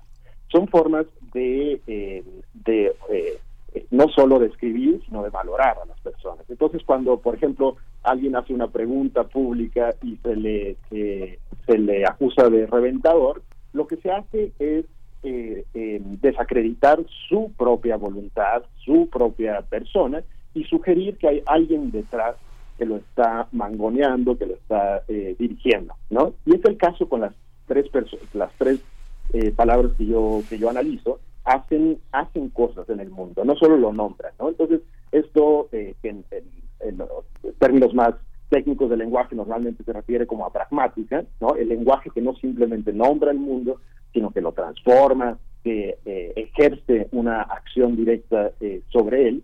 Eh, me parece que es muy importante poner en primer plano la fuerza política de las palabras, en las que no se trata simplemente de descripciones alternativas del mundo, de cómo lo describes tú y cómo lo describo yo, sino que las palabras mismas son las herramientas con las que hacemos eh, eh, nuestra política.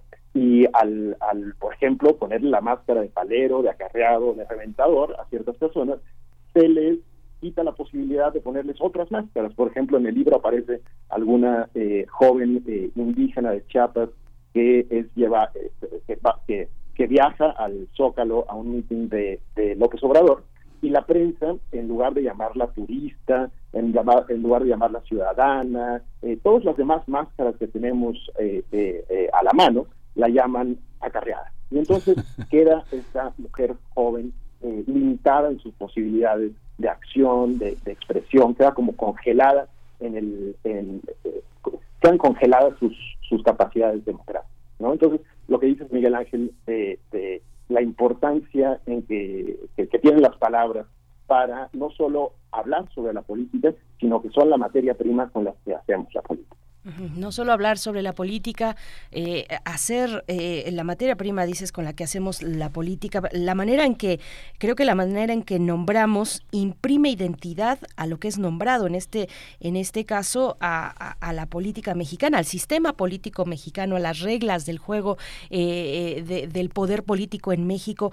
Te pregunto, David, si en este libro, si este libro persigue de alguna manera sumarse o, dar un seguimiento, un hilo a este antiguo debate de, qué es lo mexicano, qué nos identifica como mexicanos, o si, si también en ese mismo debate es el momento de decir, bueno, no hay algo que nos amalgame como tal a todos, que nos incluya a todos quienes nacimos en esta noción territorial que llamamos México. ¿Cómo, ¿Cómo se posiciona este libro ante ese tipo de debates de, de, del hilo de encontrar qué es, qué es lo mexicano que nos une en la identidad mexicana o qué es aquello que, llamamos identidad mexicana? Ahora, ahora que está también el, Mundial de Fútbol, ¿no? Claro.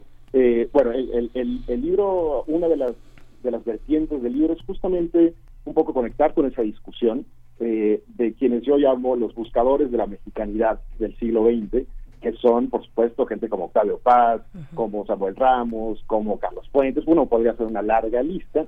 Y bueno, es, evidente para la mayoría de las personas hoy en México que esta búsqueda por una esencia mexicana es realmente eh, no solo imposible, sino indeseable. Somos eh, muy variados, tenemos diferentes eh, religiones, culturas, lenguas, géneros, y buscar algo que nos una a todos los mexicanos parece un proyecto no solo eh, imposible, sino indeseable. ¿no?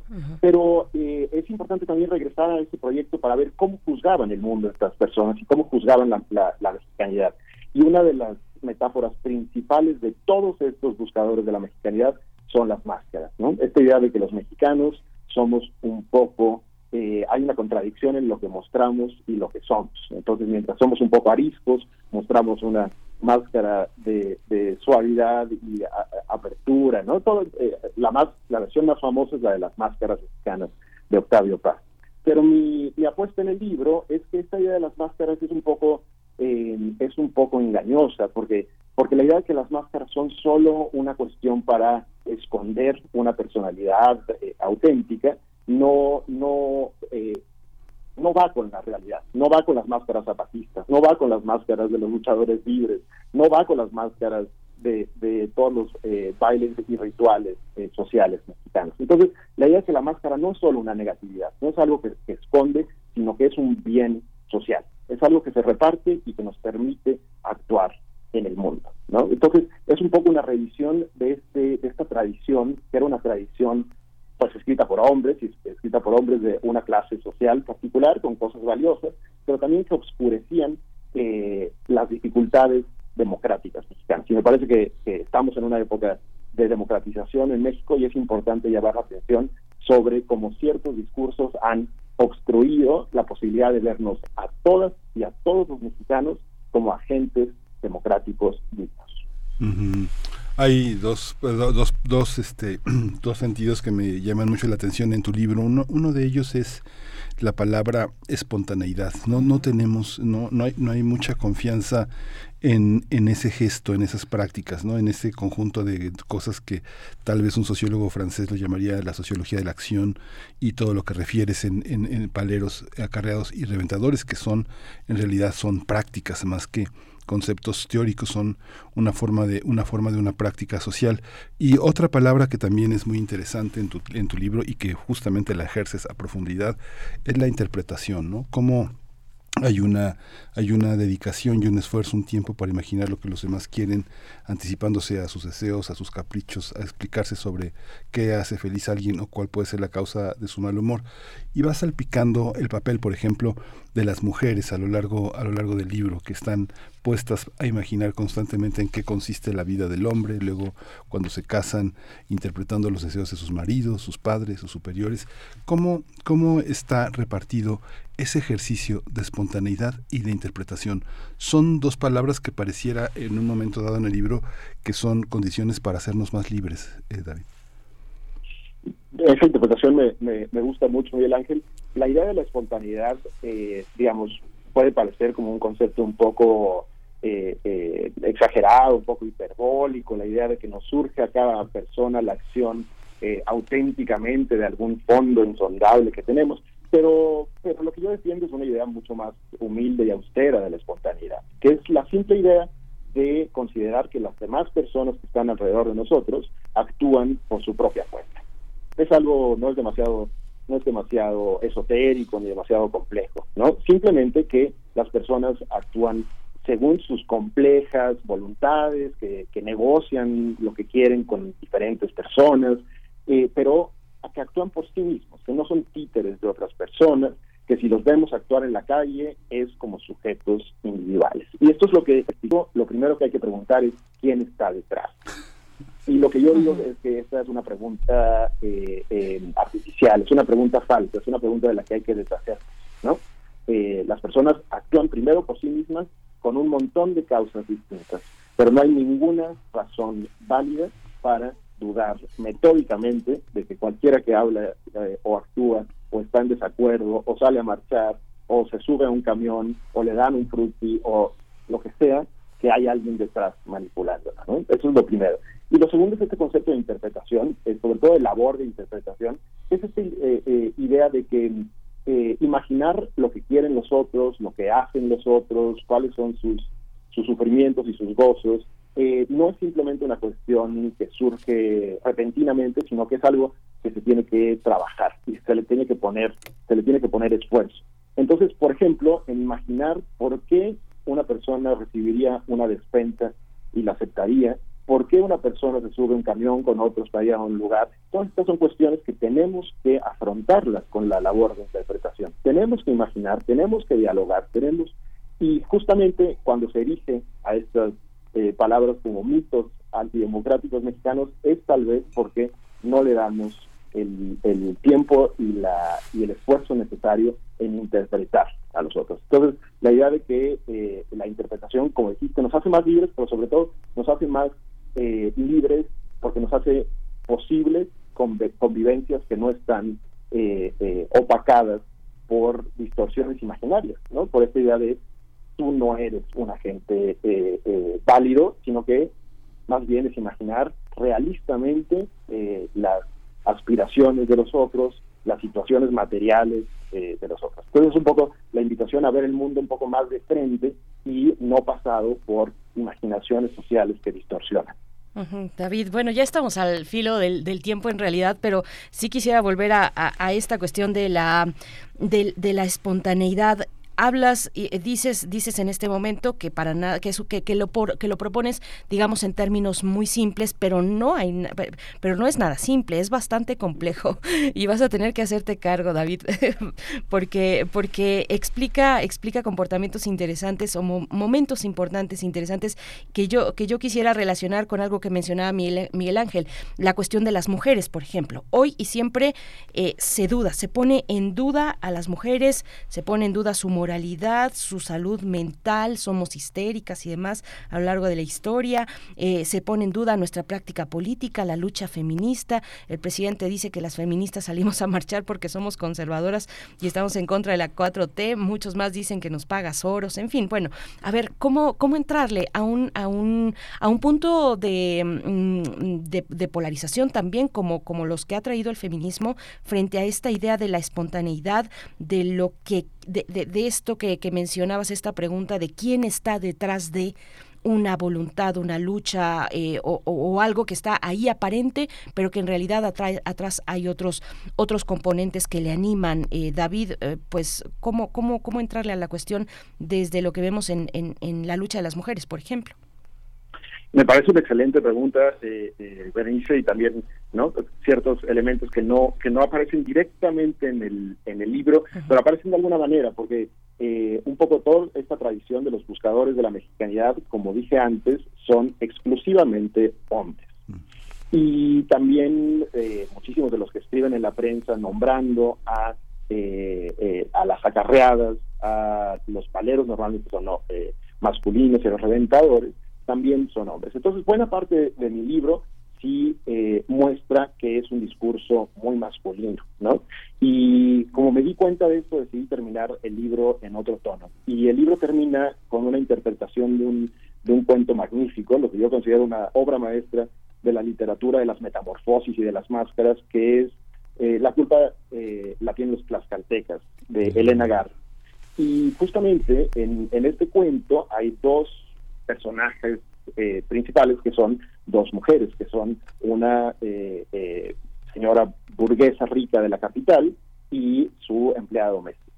Entonces, la idea de que en interacciones sociales específicas se reconstruyen y reconstituye la posibilidad básica del diálogo es un poco lo que yo extraigo de este, de este cuento. Entonces, a mí me parece que hay muchísimo, muchísimo que sacar justamente sobre esta insistencia de la, espontaneidad de los agentes de la literatura del feminismo eh, actual, de la que me nutro en algunas eh, en algunas cuestiones para, para enriquecer el, libro, pero yo creo que es, algo que tendría que, continuarse de este libro, eh, justamente analizar también el lenguaje más, más finamente, el lenguaje con el que se obstruyen o se, o se, o se habla más claramente de, otras prácticas democráticas como la, eh, la lucha por los derechos, de, por todo tipo de igualdad. Sí, pues nos dejas mucha tarea, David Geller, porque es un libro que pues debe de leerse y entra en un contexto en el que a veces los libros pues tienen la fortuna de ser sumamente necesarios. Así que pues te agradecemos mucho tu presencia. Ya nos van a dar, ya tenemos un minuto para despedirnos, pero pues te agradecemos. Ojalá regresemos a hablar de muchas más cosas. Felicidades por esta edición que hace Gedisa y que se va a presentar el próximo domingo 4 de, 4 de diciembre en la Feria del Libro de Guadalajara a mediodía, ¿verdad? Así es, a las once y media en el Salón B del área internacional por dos magníficos universitarios de la UNAM que son Federico Navarrete y Carlos Pereira. Muchísimas gracias. Muchísimas gracias a ustedes. Hasta pronto. Qué buena noticia escuchar el nombre por ahí de nuestro querido Federico Navarrete. Reparto de máscaras, paleros, acarreados y, reventador, y reventadores es el título de esta de este ensayo que está publicado, como ya lo has dicho Miguel Ángel, a través de Gedisa, un eh, libro publicado este año 2022. Son las 9 de la mañana en punto. Gracias Radio Nicolaita. Vamos a ir al corte y volvemos. Síguenos en redes sociales. Encuéntranos en Facebook como Primer Movimiento y en Twitter como arroba PMovimiento. Hagamos comunidad.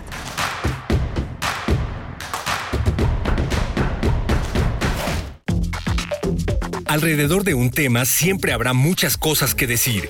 Quizá haya tantos puntos de vista como personas en el mundo. Únete a la revista de la universidad donde convergen las ideas. Jueves a las 16 horas, después del corte informativo. Disentir para comprender. Radio UNAM, Experiencia Sonora.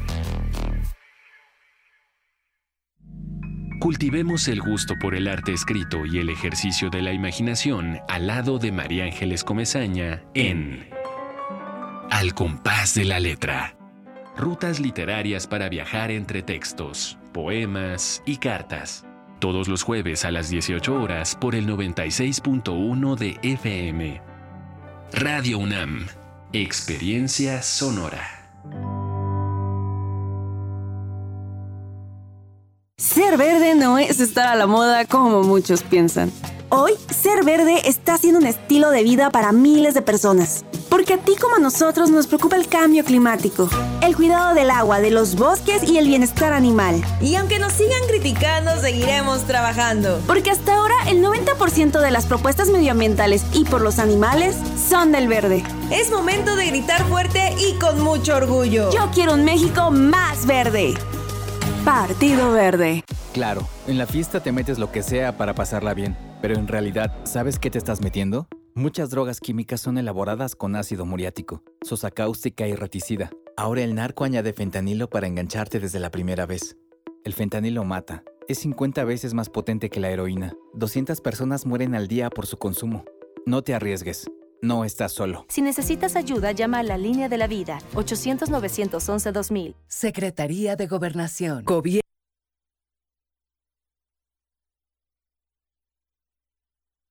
de México. Es desde el momento. Viernes a las 15:15 horas por Radio UNAM. Entretenimiento y cultura. Radio UNAM. Experiencia sonora.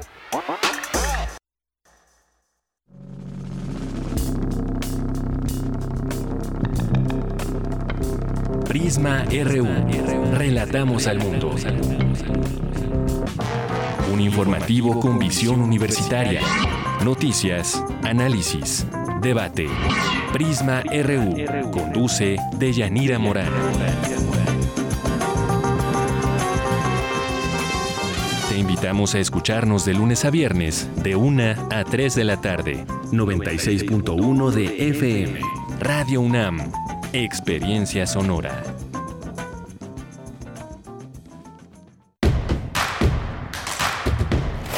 Encuentra la música de primer movimiento día a día en el Spotify de Radio UNAM y agréganos a tus favoritos.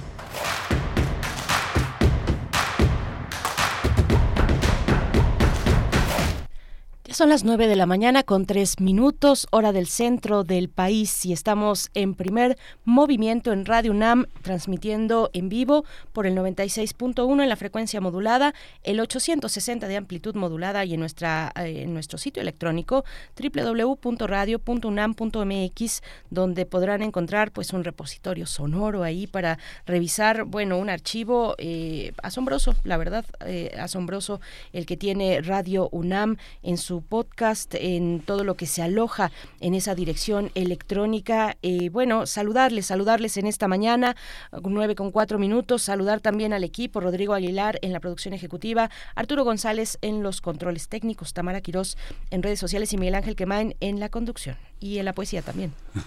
Hola, Berenice, qué, interesante lo que dices. Muchas personas hace muchas décadas pensaban que lo que decían se lo llevaba el viento, pero no. Está en el, está en el archivo de Radio UNAM, en la fonoteca. Sí. Así que muchas cosas que se han dicho y que las han dicho personajes y personalidades y personas eh, fundamentales en la historia de México están fijas ahí. Bromas, eh, comentarios a la ligera, eh, que han sido premonitorios, anticipatorios de muchas cosas. Eh, eh, cómo se asoma el conservadurismo o la, o la, libertad en la, voz de otras personas. Muy, muy interesante esto que, esta riqueza archivística que tenemos en Radio UNAM, esa, esa parte, porque hay otra parte que bueno, es una parte creadora muy interesante que hemos tenido en este patrimonio de la humanidad, que es los radioteatros. Los radioteatros, Miguel Ángel, porque bueno, esa preservación de, de, de, de, los archivos que ahora se da de manera muy inmediata en, en, los soportes digitales, antes no era así y no se dio naturalmente, no se dio eh, gratuitamente, sino que fue parte de la visión de eh, personajes que estuvieron al frente de esta, de esta radiodifusora, de nuestra radio UNAM y qué bueno que, estamos en ese, en ese tema porque queremos invitarles, como lo hicimos ayer también, eh, invitarles a que se acerquen al canal de YouTube de Radio UNAM porque estamos estrenando el ciclo de, de conversatorios titulado Reflexiones sobre una larga vida, la historia, el presente y el futuro de Radio UNAM. Con esos conversatorios cerramos la conmemoración del 85 aniversario de nuestra radiodifusora y se van a abordar, se abordan, son tres conversatorios y en ellos, bueno, las, los temas que se abordan son precisamente, en uno de ellos es la preservación digital de archivos radiofónicos, ese es uno de ellos. Otro es 60 años de contar historias, la colección de ficción sonora de Radio UNAM, lo que estás comentando, Miguel Ángel. Y otro tercero es Max Saub, el visionario, hablando de estos, de estos personajes, pues que dieron viabilidad a la permanencia, al resguardo, a la memoria sonora de todo lo que ha corrido por estos micrófonos eh, a lo largo de estos 85 años que no es para nada poca cosa. Así es que, bueno, eh, acérquense a nuestro canal de YouTube, eh, Radio UNAM, y ahí, pues en estos ciclos de conversatorios podrán escuchar a los especialistas invitados, algunos extranjeros también, otros son integrantes de nuestra radiodifusora. No se lo pierdan, está ya en nuestro canal de YouTube, Miguel Ángel. Sí, es un, es un material eh, interesante y además quien, lo, quien se acerca a él, pues inolvidable por supuesto, pues está ahí un estreno, un estreno en nuestra cuenta de YouTube. Y mm, bueno, vamos a dar en este momento el nombre de las personas ganadoras para los, las cortesías que tuvimos en la hora anterior para asistir esta noche al Teatro Bar El Vicio y eh, se trata de Alfonso Maldonado Sánchez, Marco Fernández Quintero, y Luis Antonio Lara Rosas. Ya tienen sus boletos, bueno, sus cortesías, tienen que llegar una hora antes, ya Tamara les dio las instrucciones, pero bueno, para, para ver y para disfrutar este show de Inferno Social Club, la fiesta privada del diablo, hoy, primero de diciembre, 21 a 30 horas, Teatro Bar El Vicio. Miguel Ángel, pues bueno, vienen los mundos posibles, los mundos posibles con el doctor Alberto Betancourt, el eh, titula su propuesta temática de esta mañana, eh, abre con una una pregunta, ¿cómo leer el mare magnum? Fuerza, encrucijadas y ambivalencia de la 4T. Es la propuesta temática de Alberto Betancourt, quien estará con nosotros después de la poesía necesaria, Miguel Ángel. Sí, va a ser muy interesante observar porque me imagino que son los últimos acontecimientos que han transcurrido alrededor de la, de la política en Palacio Nacional. por supuesto. Bueno, cerramos con la mirada, la mirada crítica de Jacobo Dayan, director del Centro Cultural Universitario Tlatelolco, en nuestra sección de Derechos Humanos. Hoy jueves al cierre estaremos conversando con él sobre la resolución de la Suprema Corte acerca de la presencia militar en México. Bueno, eso, eso es lo que queda por delante, nueve con ocho minutos. Vamos con la poesía. Vamos. Es hora de Poesía Necesaria. Hoy la poesía necesaria tiene como uno de sus eh, protagonistas la música de Iggy Pop y El pasajero. Va a ser la pieza que vamos a escuchar eh, de, este, de este intérprete, de este compositor eh, tan interesante en los, últimos, en los últimos tiempos y El pasajero, pues ese pasajero que no, no, no dejamos todos de ser en el fondo. El poema La visión es de Silvia Plath. Diarios, 1957, en la traducción de Lisenda Julibert, publicado por la editorial Alba. Escribe así eh, Silvia Plath en ese año. Ahora son casi las 10 y la mañana sigue virgen, intacta. La sensación que debería levantarme cada vez más pronto para ir por delante del día, que hacia la una del mediodía ya está decidido, Anoche terminé las olas y me fastidió, casi me enfureció. Tanto sol, tantas olas y pájaros. También me sorprendió la disparidad de las descripciones. Una frase pesada, de una torpeza horrible, junto a otra fluida, que discurre plácidamente. Pero al final, la belleza de las últimas cincuenta páginas tan conmovedoras. El resumen de Bernard, un ensayo sobre la vida, sobre el problema de la insensibilidad de un ser a quien nada puede ocurrirle, que ya no crea, que ha renunciado a combatir el desaliento mediante la creación. Ese instante de iluminación, de fusión, de creación, creamos para combatir la ruina, el olvido de todo, volvemos a crearlo todo y lo creamos plantando cara al fluir, hacer que el instante adquiera permanencia. Esa es la tarea de una vida. No, no podía parar de subrayar, tengo que releerlo, debería irme mejor que ella, nada de hijos hasta que lo haya conseguido. Mi salvación consiste en crear cuentos, poemas, novelas, a partir de mi experiencia. Eso explica, o mejor, esa es la razón de que sea bueno que haya sufrido y haya estado en los infiernos, aunque no en todos. No soy capaz de disfrutar la vida por ella misma, solo puedo vivir por las palabras que detienen el fluir. Siento que no viviré mi vida hasta que haya libros y cuentos en los que resucite perpetuamente en el tiempo. Olvido con demasiada facilidad cómo fueron las cosas y me aterrorizan el aquí y el ahora, sin pasado ni futuro. Escribir abre las criptas de los muertos y los cielos, tras los cuales se ocultan los ángeles proféticos. La cabeza hace girar y girar la rueca, y así va tejiendo su tela.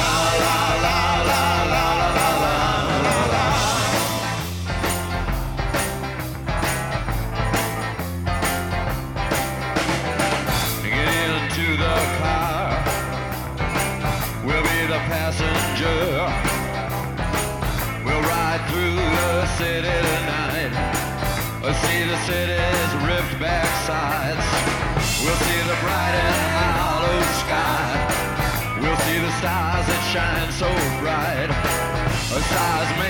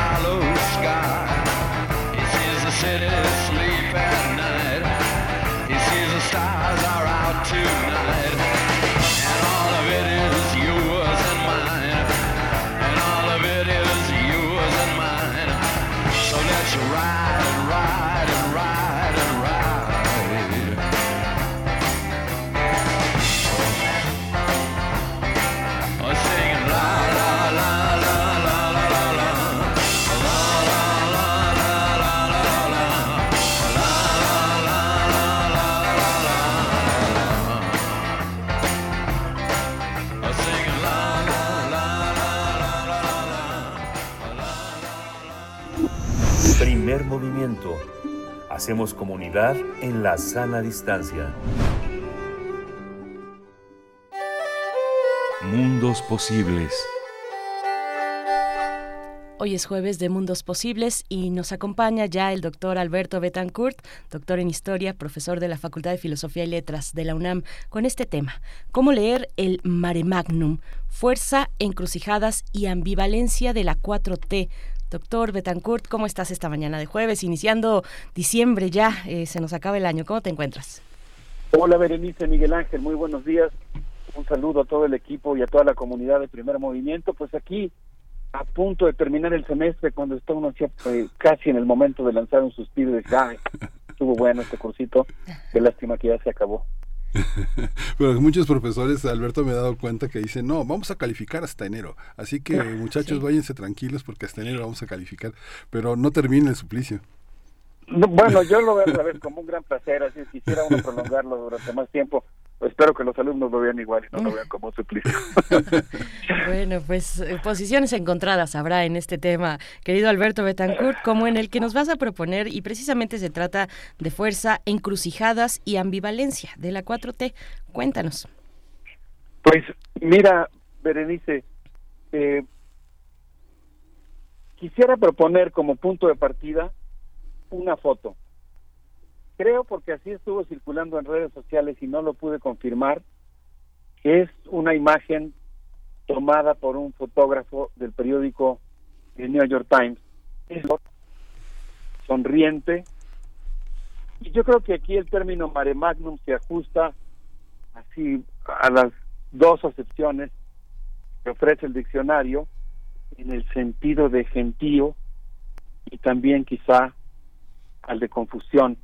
Y yo creo que esa fotografía pues da cuenta de un importantísimo acontecimiento político, la marcha ocurrida el pasado domingo, que pues constituye un evento que forma parte de la historia contemporánea de México. Y yo creo que para todos es un desafío preguntarnos cómo leer ese mare magno, ese significante político.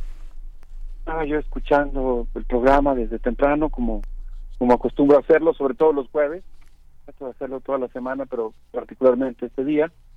Qué sabrosa se puso la conversación, qué importante la reflexión sobre las palabras con las que no solamente describimos, sino que hacemos la política. Y yo diría que el mare magnum del domingo pues, desafía nuestro léxico, la semántica, incluso podría yo decir la gramática del poder. Es un símbolo simultáneo de tantas cosas, incluso yo diría que de cosas contradictorias.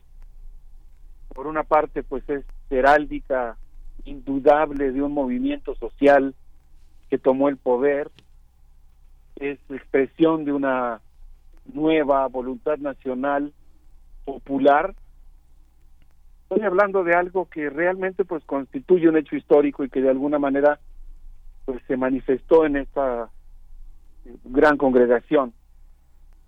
al mismo tiempo pues es yo diría que expresión de lo que podríamos llamar creo yo que sin exagerar un nuevo sentido común eh, y en cierto sentido pues yo diría que también un desplazamiento del principio de realidad no sé ustedes qué opinan, Berenice Miguel Ángel, seguramente habrá pues muchas opiniones en el auditorio, en la sociedad mexicana. Este significante político, pues de alguna manera yo creo que suscita muchas interpretaciones y lecturas. Yo digo que de alguna manera pues es una manifestación de un movimiento social que de alguna manera movió el horizonte de lo posible y pues es un ejercicio de, digamos, colectivo de subjetividad política.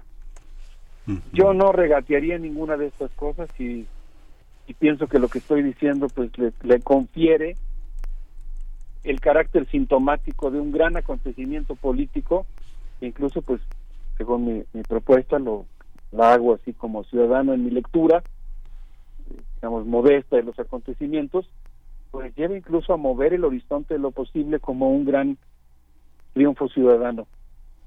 Pero al mismo tiempo, y aquí es donde yo creo que entramos al terreno de los matices, al terreno en el que las cosas no son blanco o negro, al mismo tiempo, pues yo diría que es eh, la expresión de una barca política a la que han brincado panistas y priistas, continuidad en cierto sentido de tribus de revistas, arca del Partido Verde, en cierto sentido, y simultáneamente con todo lo que dije anteriormente, pues en cierto sentido una especie de eh, suplantación de la organización colectiva, eh, movimiento en el que se ejercita cotidianamente la designación desde arriba. Entonces, pues es al mismo tiempo un movimiento real de la sociedad que puede enumerar sus logros, sus logros eh, concretos, y al mismo tiempo, pues es una eh, una movilización que de alguna manera, pues también pone en juego y da vida a algunos elementos de lo viejo.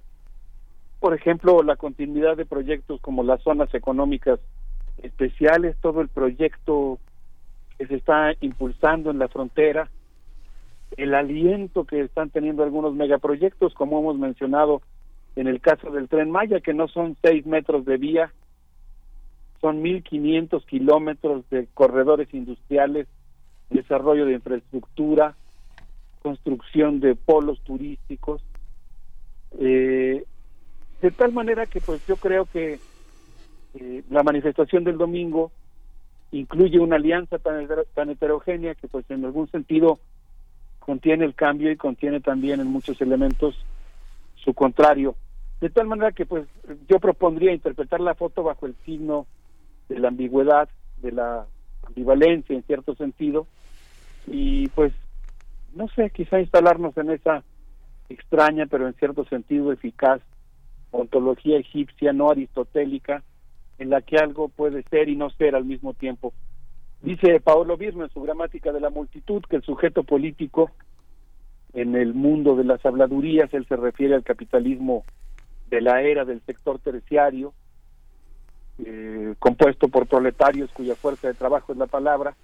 Él dice que las multitudes pues pueden congregarse eh, con diferentes signos, para el bien o para el mal, eh, y yo creo que pues, pues es un motivo de esta congregación de la multitud en el sentido de que se trata de un amplio bloque social que en cierto sentido también tiene algunos elementos que sobre los cuales valdría la pena pensar y discutir porque por ejemplo pues tengo la impresión de que en cierto sentido la marcha como una expresión de fuerza como un contrapunto a la manifestación anterior cuyos personajes desde luego son impresentables básicamente pero eh, que yo no, me, no no por supuesto no eh, comparto los valores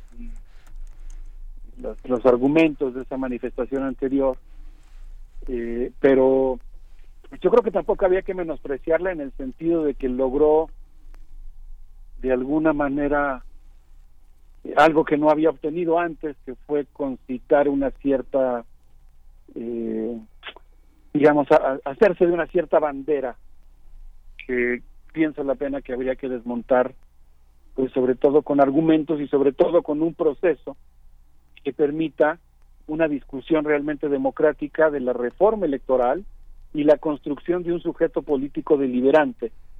Y en ese sentido, pues yo pienso que ese proceso todavía está ausente, ¿no? Eh, la manifestación fue una importante manifestación de fuerza, la ha aquilatado en todo lo que significa para el proceso de construcción democrática en la sociedad mexicana, pero al mismo tiempo yo creo que la manifestación de fuerza no puede sustituir la necesidad de un proceso de reflexión colectiva, de deliberación comunitaria. Y ese proceso no se ha dado y yo creo que es muy importante que se dé, que se discutan a fondo las cosas y en este caso que se discuta pues eh, la reforma electoral. Entonces no, no creo que, que la reducción de la sociedad a liberales y conservadores sea el mejor camino. ¿Dónde quedan las otras expresiones? dónde queda el peso de la izquierda social, que desde mi punto de vista en esto pues he discutido mucho con, con compañeros respetuosamente, pero yo, para mí la izquierda social, si bien en minoría y a contracorriente, está presente dentro del gobierno, dentro de la 4T, pero está afuera, eh, está afuera y está afuera también jugando un papel muy importante, crítico, de movilización, de cuestionamiento, y para ambos casos, de la izquierda social, la que está dentro y la que está fuera, pues eso eso no queda reflejado en este en esta dicotomía de, de liberales y conservadores. Y en ese sentido yo creo que que la eh, digamos que es importante que la que las manifestaciones de fuerza que, que si bien pueden tener un papel progresista muy importante de contención de una ultraderecha feroz que se está reagrupando que no hay que dar por muerta que no hay que menospreciar pues por otra parte tampoco esta manifestación de fuerza creo yo debe sustituir eh, la necesidad de la discusión democrática profunda de las propuestas que se están haciendo. Berenice Miguel Es que la, el llamado, la apelación del presidente a, a, la ciudadanía en esta, en esta consigna de primero los pobres eh, le da una identidad a, a, las personas anónimas que tienen como sello de identidad no ser nadie, ¿no? No, ser, no, no, importarle a nadie. Y así ha sido su vida siempre, ¿no? Una, una vida en la que esperar, este, no tener éxito en las tareas más, eh, una consulta, un, trámite, eso ha sido también un signo de identidad de, de mucha gente que estaba en la marcha. La foto que dices muestra una enorme filia, una enorme organización. Si uno ve, por ejemplo, cómo se han organizado el metro de Japón, el metro de Corea, el metro de Madrid, las escaleras eléctricas en distintas ciudades, obedece a una lógica de, eh, del tránsito de, de masivo hay teorías que piensan que de cuatro a cinco personas por metro cuadrado ya empieza a haber un caos, ¿no? Hay una, hay una visión así. Pero él tiene particularmente una filia enorme al estar en el centro. Uno ve que técnicamente está resuelto, porque quienes tienen la movilidad en medio de ese mare magnum, si uno ve los videos, quienes se mueven ahí adentro de esa burbuja en la que está él, pues es Claudia Sheinbaum y el secretario de Gobernación. Ellos siempre se mueven, como las manecillas de un reloj, giran hacia todas partes y orientan el giro que él tiene hacia todas partes. Es una técnica, pero no deja de ser asombroso verlo rodeado de tanta gente dándole la mano. Muchos periodistas, muchos colegas, muchos amigos este, lograron hablar con él unos minutos, saludarlo, este, ese, ese saludo que se da con los agarrando el antebrazo del otro de una manera muy fraterna, pues sí es muy impresionante, un hombre que sabe estar. En, en, en, en marchas en las que hay 15 personas en un pueblecito y, y ahora millones, ¿no? Sí, yo por eso digo que esa foto, bueno, que ese evento político y esa fotografía que sin duda formarán parte de la historia política y de la historia contemporánea de México, desafía nuestra capacidad hermenéutica porque hay en juego ahí muchas cosas, ¿no? Uh -huh. En primer lugar, pues yo diría todo el tema de la de la de los de la de los agentes políticos, de la agencialidad, ¿no? De los actores políticos, porque en buena medida, pues esa muchedumbre que está rodeando al presidente, pues es una es una muchedumbre que cuya composición pues a mí me inspira todo el respeto, ¿no? Que no cabe duda que tiene un origen popular, es que, es gente que va por su propia conciencia, por su propia voluntad y que pues está haciendo política, está depositando su confianza, está invistiendo al presidente y a ese movimiento con una serie de valores y otorgándoles un poder. Pero es un poder que emana de la multitud, es un poder que emana de la sociedad pero al mismo tiempo yo creo que ahí es donde por eso digo que, la, que también existe el otro fenómeno al mismo tiempo pues hay un fenómeno de personalización hay un oficio de lo político hay un ponerse en juego del presidente que también está moviendo esa construcción de manera que él se coloca al centro de manera que, que el estilo digamos de ese, de esa manera de hacer política pues también eh, personiza no de alguna de alguna forma entonces, pues yo pienso, por decirlo brevemente, que la marcha del 27 pues mostró la fuerza de la 4T, la vitalidad de un movimiento que, que no hizo cualquier cosa, que logró sacar al Pianredé de los Pinos, que materializó de una forma muy alegre una nueva voluntad popular nacional, que desplazó a lo más visible y éticamente putrefacto de la vieja clase política, que la derrotó el primer, en julio del 2018 y la ha vuelto a derrotar en 20 estados de la República donde Morena ha ganado las gobernaturas y que ahora además pues tiene la fuerza para enfrentarse a un grupo que ha detentado los cargos públicos del INE. Eh, escuchaba yo una versión, por ejemplo, de los periodistas de Álvaro Delgado, de Alejandro Páez Varela, en la que ellos cuestionaban, pues ellos decían que en realidad esta manifestación pues implicaba la capacidad de un movimiento para desafiar al grupo encabezado por Héctor Aguilar Camín y del que ellos mencionaban, pues, forman parte pues también José Woldenberg y Lorenzo Córdoba, y de alguna manera pues enfrentarse a ese grupo, disputarle el instituto, plantear la necesidad de reformarlo, pues eso es una señal también de la capacidad que ha tenido este movimiento. Pero al mismo tiempo, diría yo, el triunfo también es relativo y tiene sus peligros. no Yo creo que el neoliberalismo se ha introyectado con mucha fuerza en la sociedad, en la clase política, en los partidos, en los funcionarios, y ahí hay temas, pues no sé, yo pondría por ejemplo el de la integración a Estados Unidos, que tiene un origen claramente salinista y que ha alcanzado una especie de naturalidad que dejaría estupefacto a cualquiera que mantenga alerta sus reflejos y siga considerando la importancia de vivir en un país independiente y soberano. O temas como el marketing en la designación de candidatos, otra manera en la que se filtra el neoliberalismo, que sustituye la discusión sobre los programas, la idoneidad de una personalidad por el tema del marketing, ¿no? así como así como el rating, ¿no? Como si una estación de radio o un canal de televisión sacrificara sus contenidos por la popularidad y por el nivel de audiencia y esta forma de, selección aparente por lo menos porque también creo que ahí hay un peso muy fuerte de la voluntad presidencial está sustituyendo la asamblea deliberativa que debiera discutir el proyecto de nación y el perfil de los candidatos entonces pues pienso yo que, por eso esta fotografía o este evento político pues desafía nuestra capacidad hermenéutica y nos obliga a hacer un esfuerzo de, de, descubrir eh, eh, en este carácter ambivalente los aspectos positivos y negativos de la propia manifestación.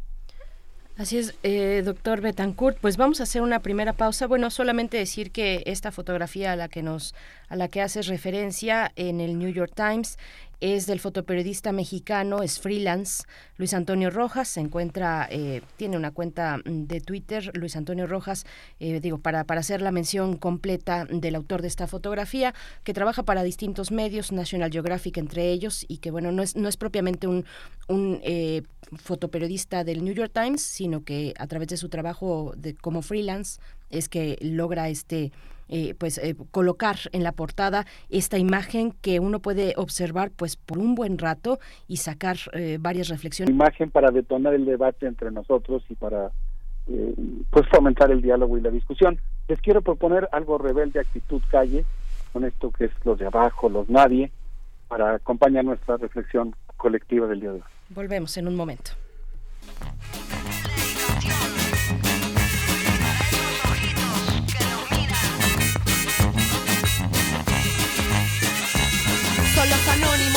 Nadie, los oscuros, los mal vestidos, los que de vez en cuando te duelen y luego dejas en frío, los nunca tenidos en cuenta, los que no cierran en tu cuenta y aunque no quieras darte cuenta, siempre regresan como resucitando del abismo, merodeando en tu conciencia sin esencia. Como ángeles en resistencia, no es natural tener un corazón de roca y la sangre fría. No es natural seguir de largo al ver un niño con panza vacía y hacer la vista gorda, disimulando con la propia conciencia que te persigue. Sikirari wo, sikirari dari eh. Desde Argentina al mundo te lo canto para usted. Sikirari wo, sikirari dari eh.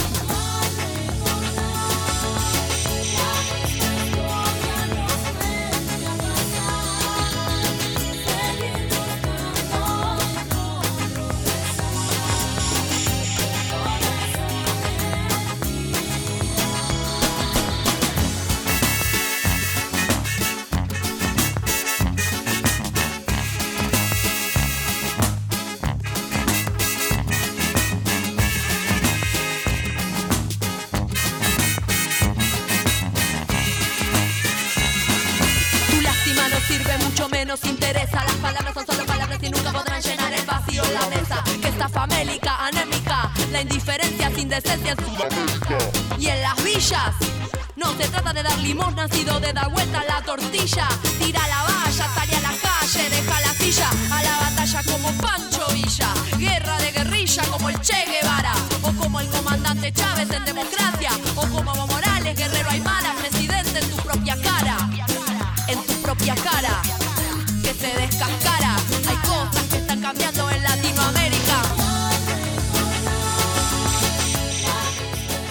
Estamos de vuelta con el doctor Alberto Betancourt, hablando en términos de uso cotidiano.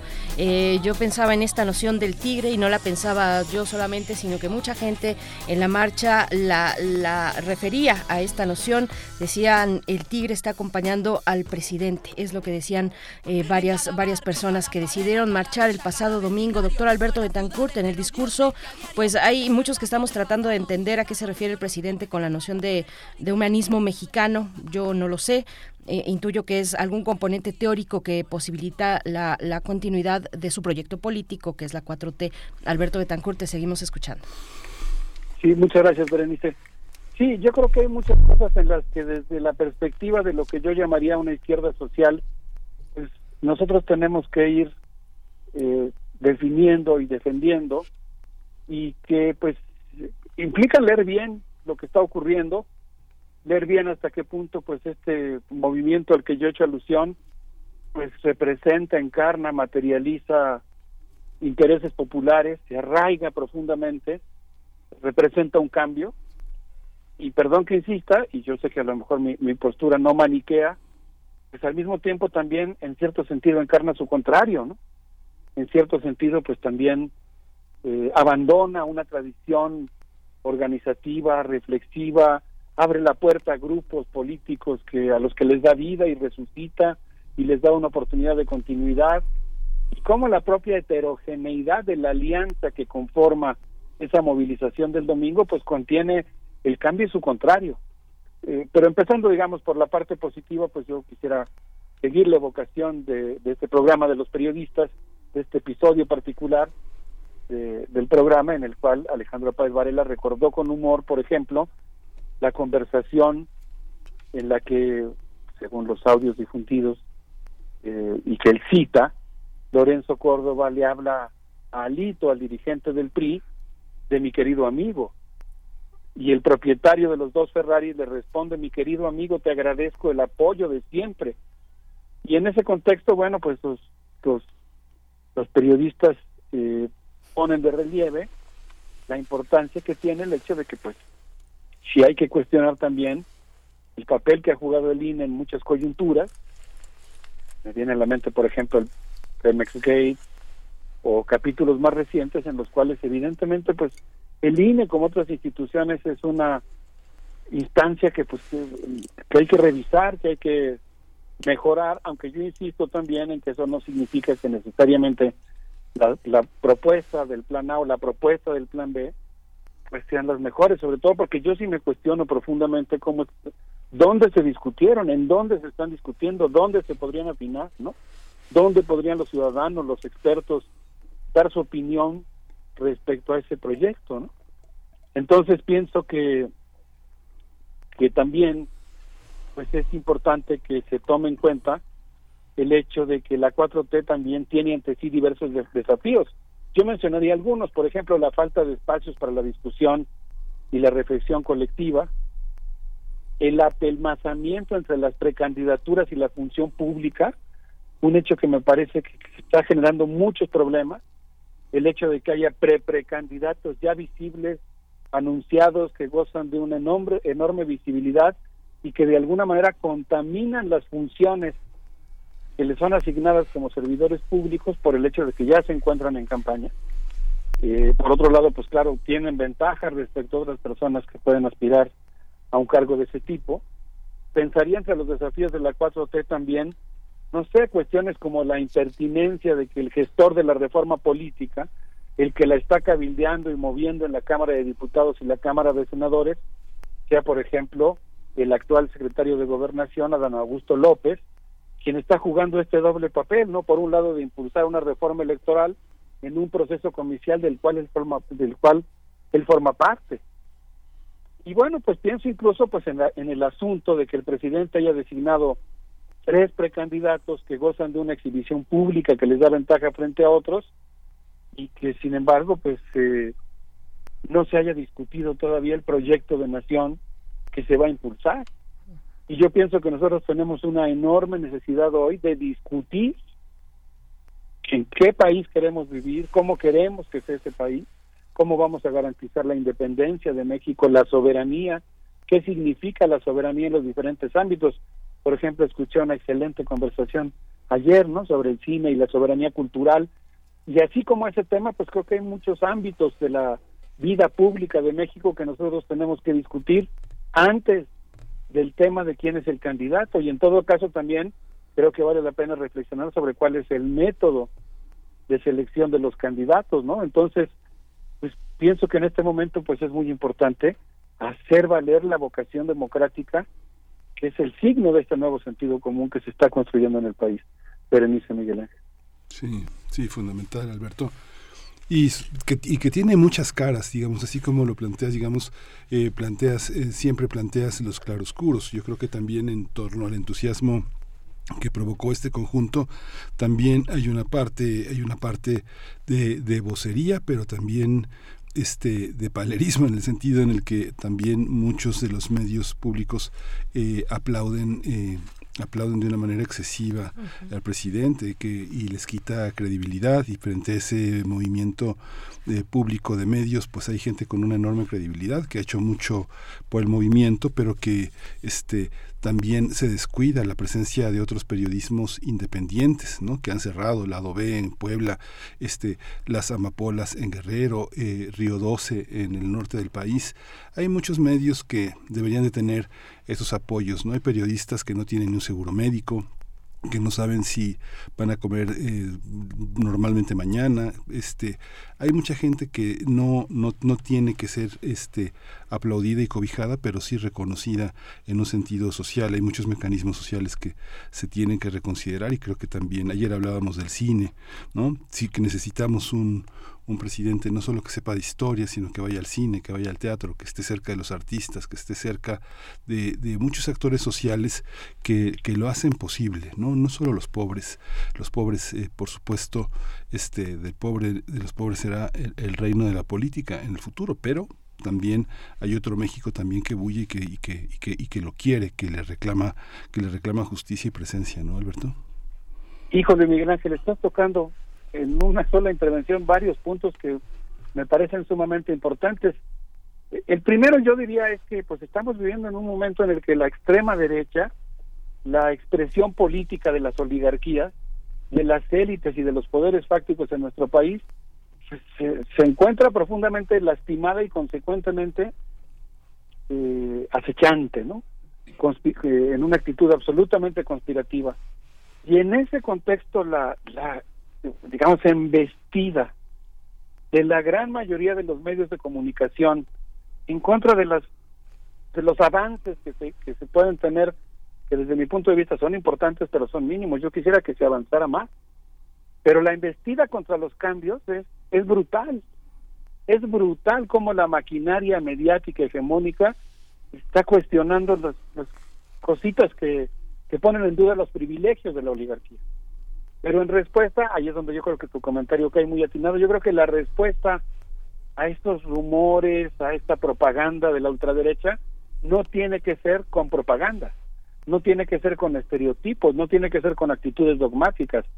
Yo creo que la respuesta pues tiene que ser con información y la respuesta tiene que ser con discusión democrática. Es decir, que no le vamos a oponer a una propaganda una especie de contrapropaganda, y yo estoy de acuerdo contigo, a mí me ha asombrado cómo de pronto ante la necesidad de, confrontar esta oligarquía pareciera que entonces se vuelve algo incorrecto políticamente, eh, pues cuestionar al gobierno o plantear una agenda más definida o discutir a fondo los temas. Y yo creo que ese es justamente el camino, que en cada uno de los rubros uno pueda ir haciendo valer esta perspectiva. Yo la que reivindico, insisto, es la de la izquierda social. Para mí el tema de la izquierda pues sigue teniendo un peso muy importante. Pongo un ejemplo en el caso de la política exterior mexicana. En el caso de la política exterior mexicana, yo creo que la 4T está marcada por el signo de la ambivalencia, porque por un lado está promoviendo abiertamente la integración no solo de México, sino de América Latina a los Estados Unidos, aunque por otro lado pues está jugando un papel muy importante en la en la unificación, en la defensa de la soberanía latinoamericana, y desarrollar el conflicto. Pero las dos cosas son ciertas y yo creo que por eso ahorita pues creo que efectivamente, en eso coincido contigo, creo que ese fue el sentido de tu intervención, Miguel Ángel, si lo entendí, si lo entendí bien, pues que, que una visión maniquea en la que nada más eh, uno dijera que si está a favor del gobierno o en contra, no sería suficiente porque yo creo que uno puede apoyar decididamente muchas cosas, muchos temas, muchos asuntos en los que el gobierno está jugando un papel progresista, pero al mismo tiempo eso no quiere decir que uno se amordace o se autoamordace para no cuestionar las cosas en las que el propio gobierno se está alejando del proyecto histórico por el que hemos luchado durante tantos años y que reivindicamos muchos de los mexicanos en el 2018. Y ahí pongo, por ejemplo, pues el tema de la militarización, por poner un ejemplo, ¿no? Por poner un, gran ejemplo que está ahora mismo en la discusión, bueno, que estuvo ayer en la Suprema Corte de Justicia de la Nación. Se nos ha acabado el tiempo, doctor Alberto Betancourt. Bueno, solamente destacar la cuestión de los medios, de los medios del Estado mexicano. La verdad es que yo, a pesar de que hay mucho cariño y mucho respeto eh, a, varios periodistas que integran los medios de, los medios eh, públicos del Estado mexicano, yo no me esperaba esta cobertura. Creo que fue demasiado complaciente. Creo que ahí también hay que revisar, pues, qué es lo que requerimos las y los mexicanos de nuestros medios eh, del Estado, del Estado mexicano en estos desafíos que tú estás planteando desde distintas, desde distintos aristas y, espacios a, considerar Alberto Betancourt. Pero bueno, se nos ha acabado el tiempo, nos vamos a despedir con música. Sí, pues cuántas cosas que discutir. Yo simplemente reivindicaría pues justamente la importancia de cómo un proyecto libertario pues siempre tiene que dar la voz y permitir que todo el mundo se exprese y se discutan los temas y se, eh, se construya colectivamente la política. Y para despedirnos festivamente les quiero proponer que escuchemos a Nelda Piña y la UA con esto que se llama La Timba para pues celebrar el protagonismo político de la sociedad mexicana que desde mi punto de vista está dando muchas manifestaciones de, de una nueva conciencia. Gracias, Alberto Betancourt. Hasta pronto. Un abrazo, nos vemos el próximo jueves.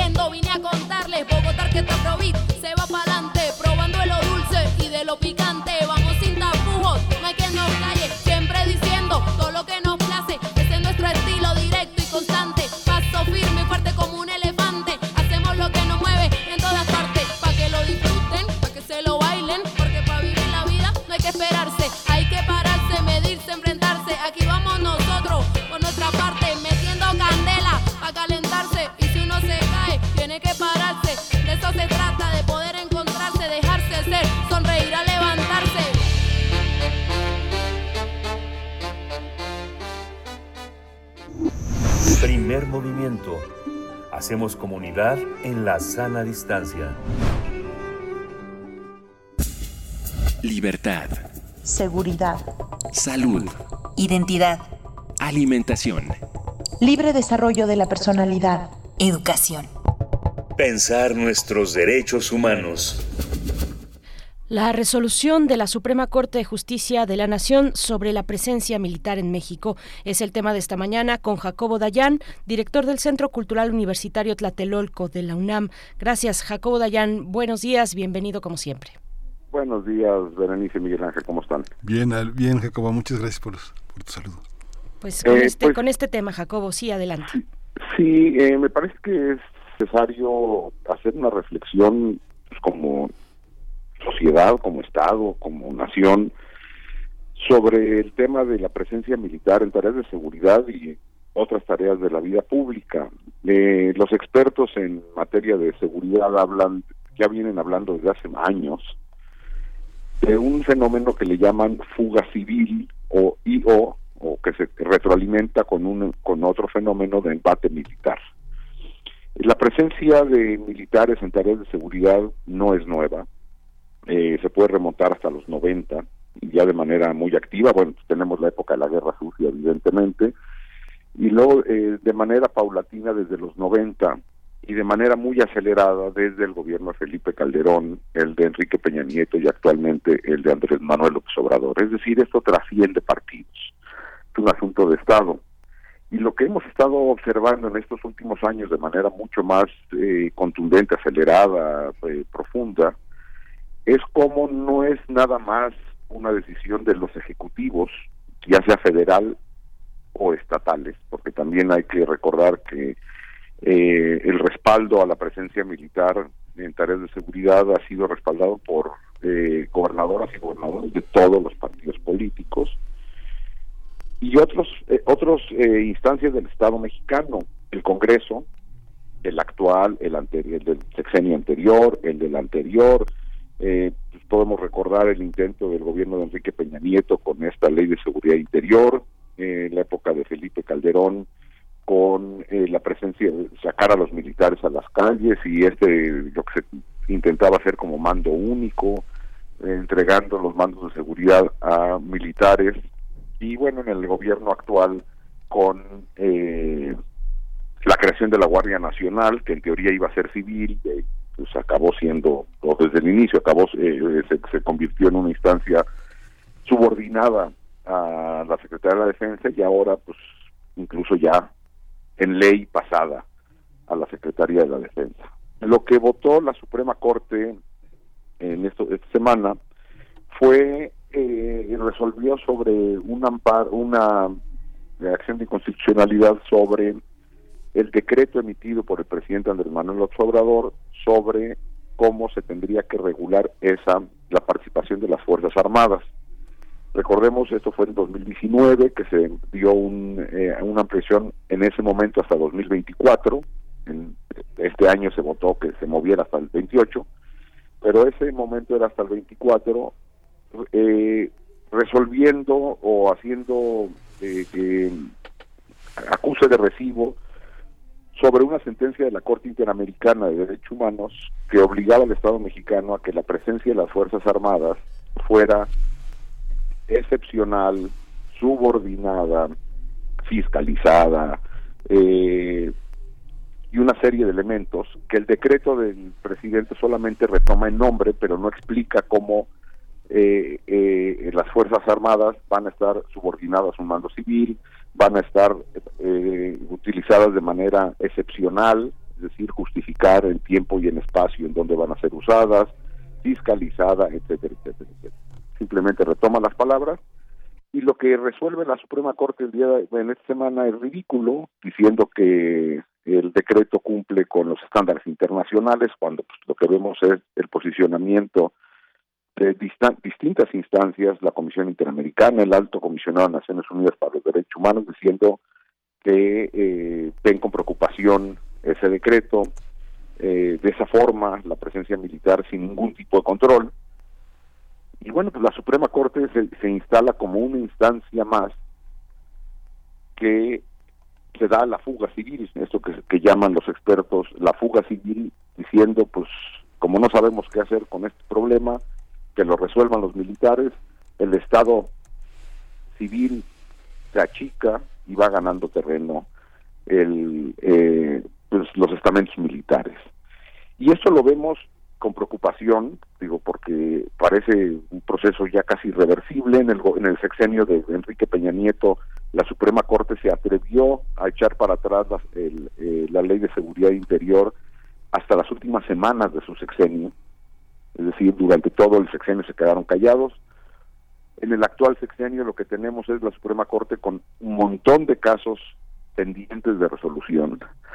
Y este que al que le dan trámite resuelven que pues con argumentos repito fuera de lugar como por ejemplo de que la que, que está regulada y está fiscalizada la Guardia Nacional y el Ejército porque hay órganos internos de control cuando los órganos internos de control de las instancias se dedican a otras cosas no a una fiscalización sobre la operación en terreno las violaciones graves a derechos humanos es decir la Suprema Corte se suma como una institución más del Estado mexicano que dobla las manos. Y veremos lo que pasa con los otros cuatro o cinco eh, temas que tienen pendiente en cuanto a la militarización. Ya vimos su posición sobre eh, prisión preventiva oficiosa, donde también van la Suprema Corte en contra de cualquier parámetro nacional o internacional en materia de, de derechos humanos y de constitucionalidad misma.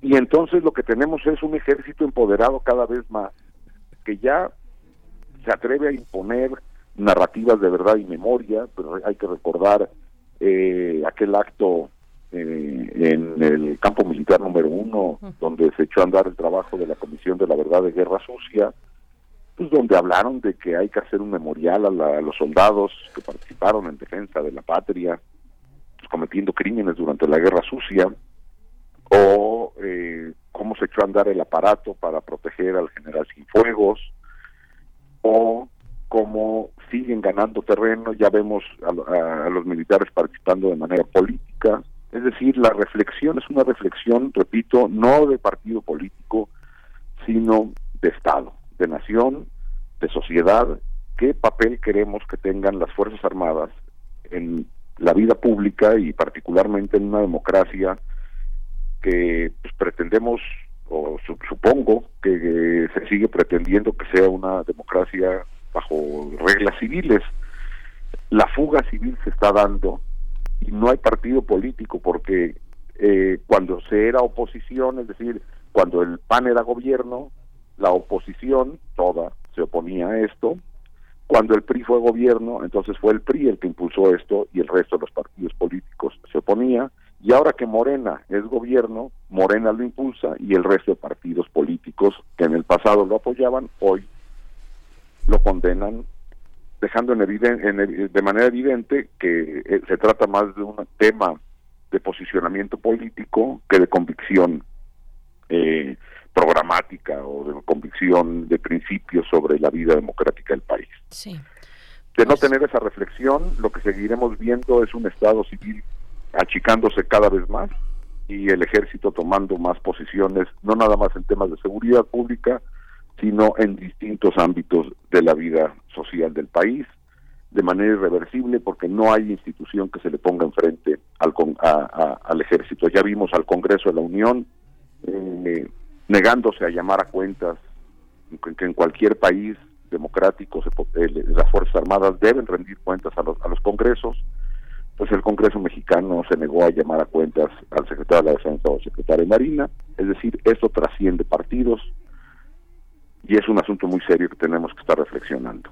Gracias por ponerlo esta mañana, Jacobo Dayan. Estamos al punto de la hora. Eh, pues te agradecemos y seguiremos, por supuesto, con este tema. Eh, es la encrucijada de México, su dimensión eh, de seguridad frente a los embates de la delincuencia organizada, la presencia de, del ejército en las calles haciendo estas tareas de seguridad.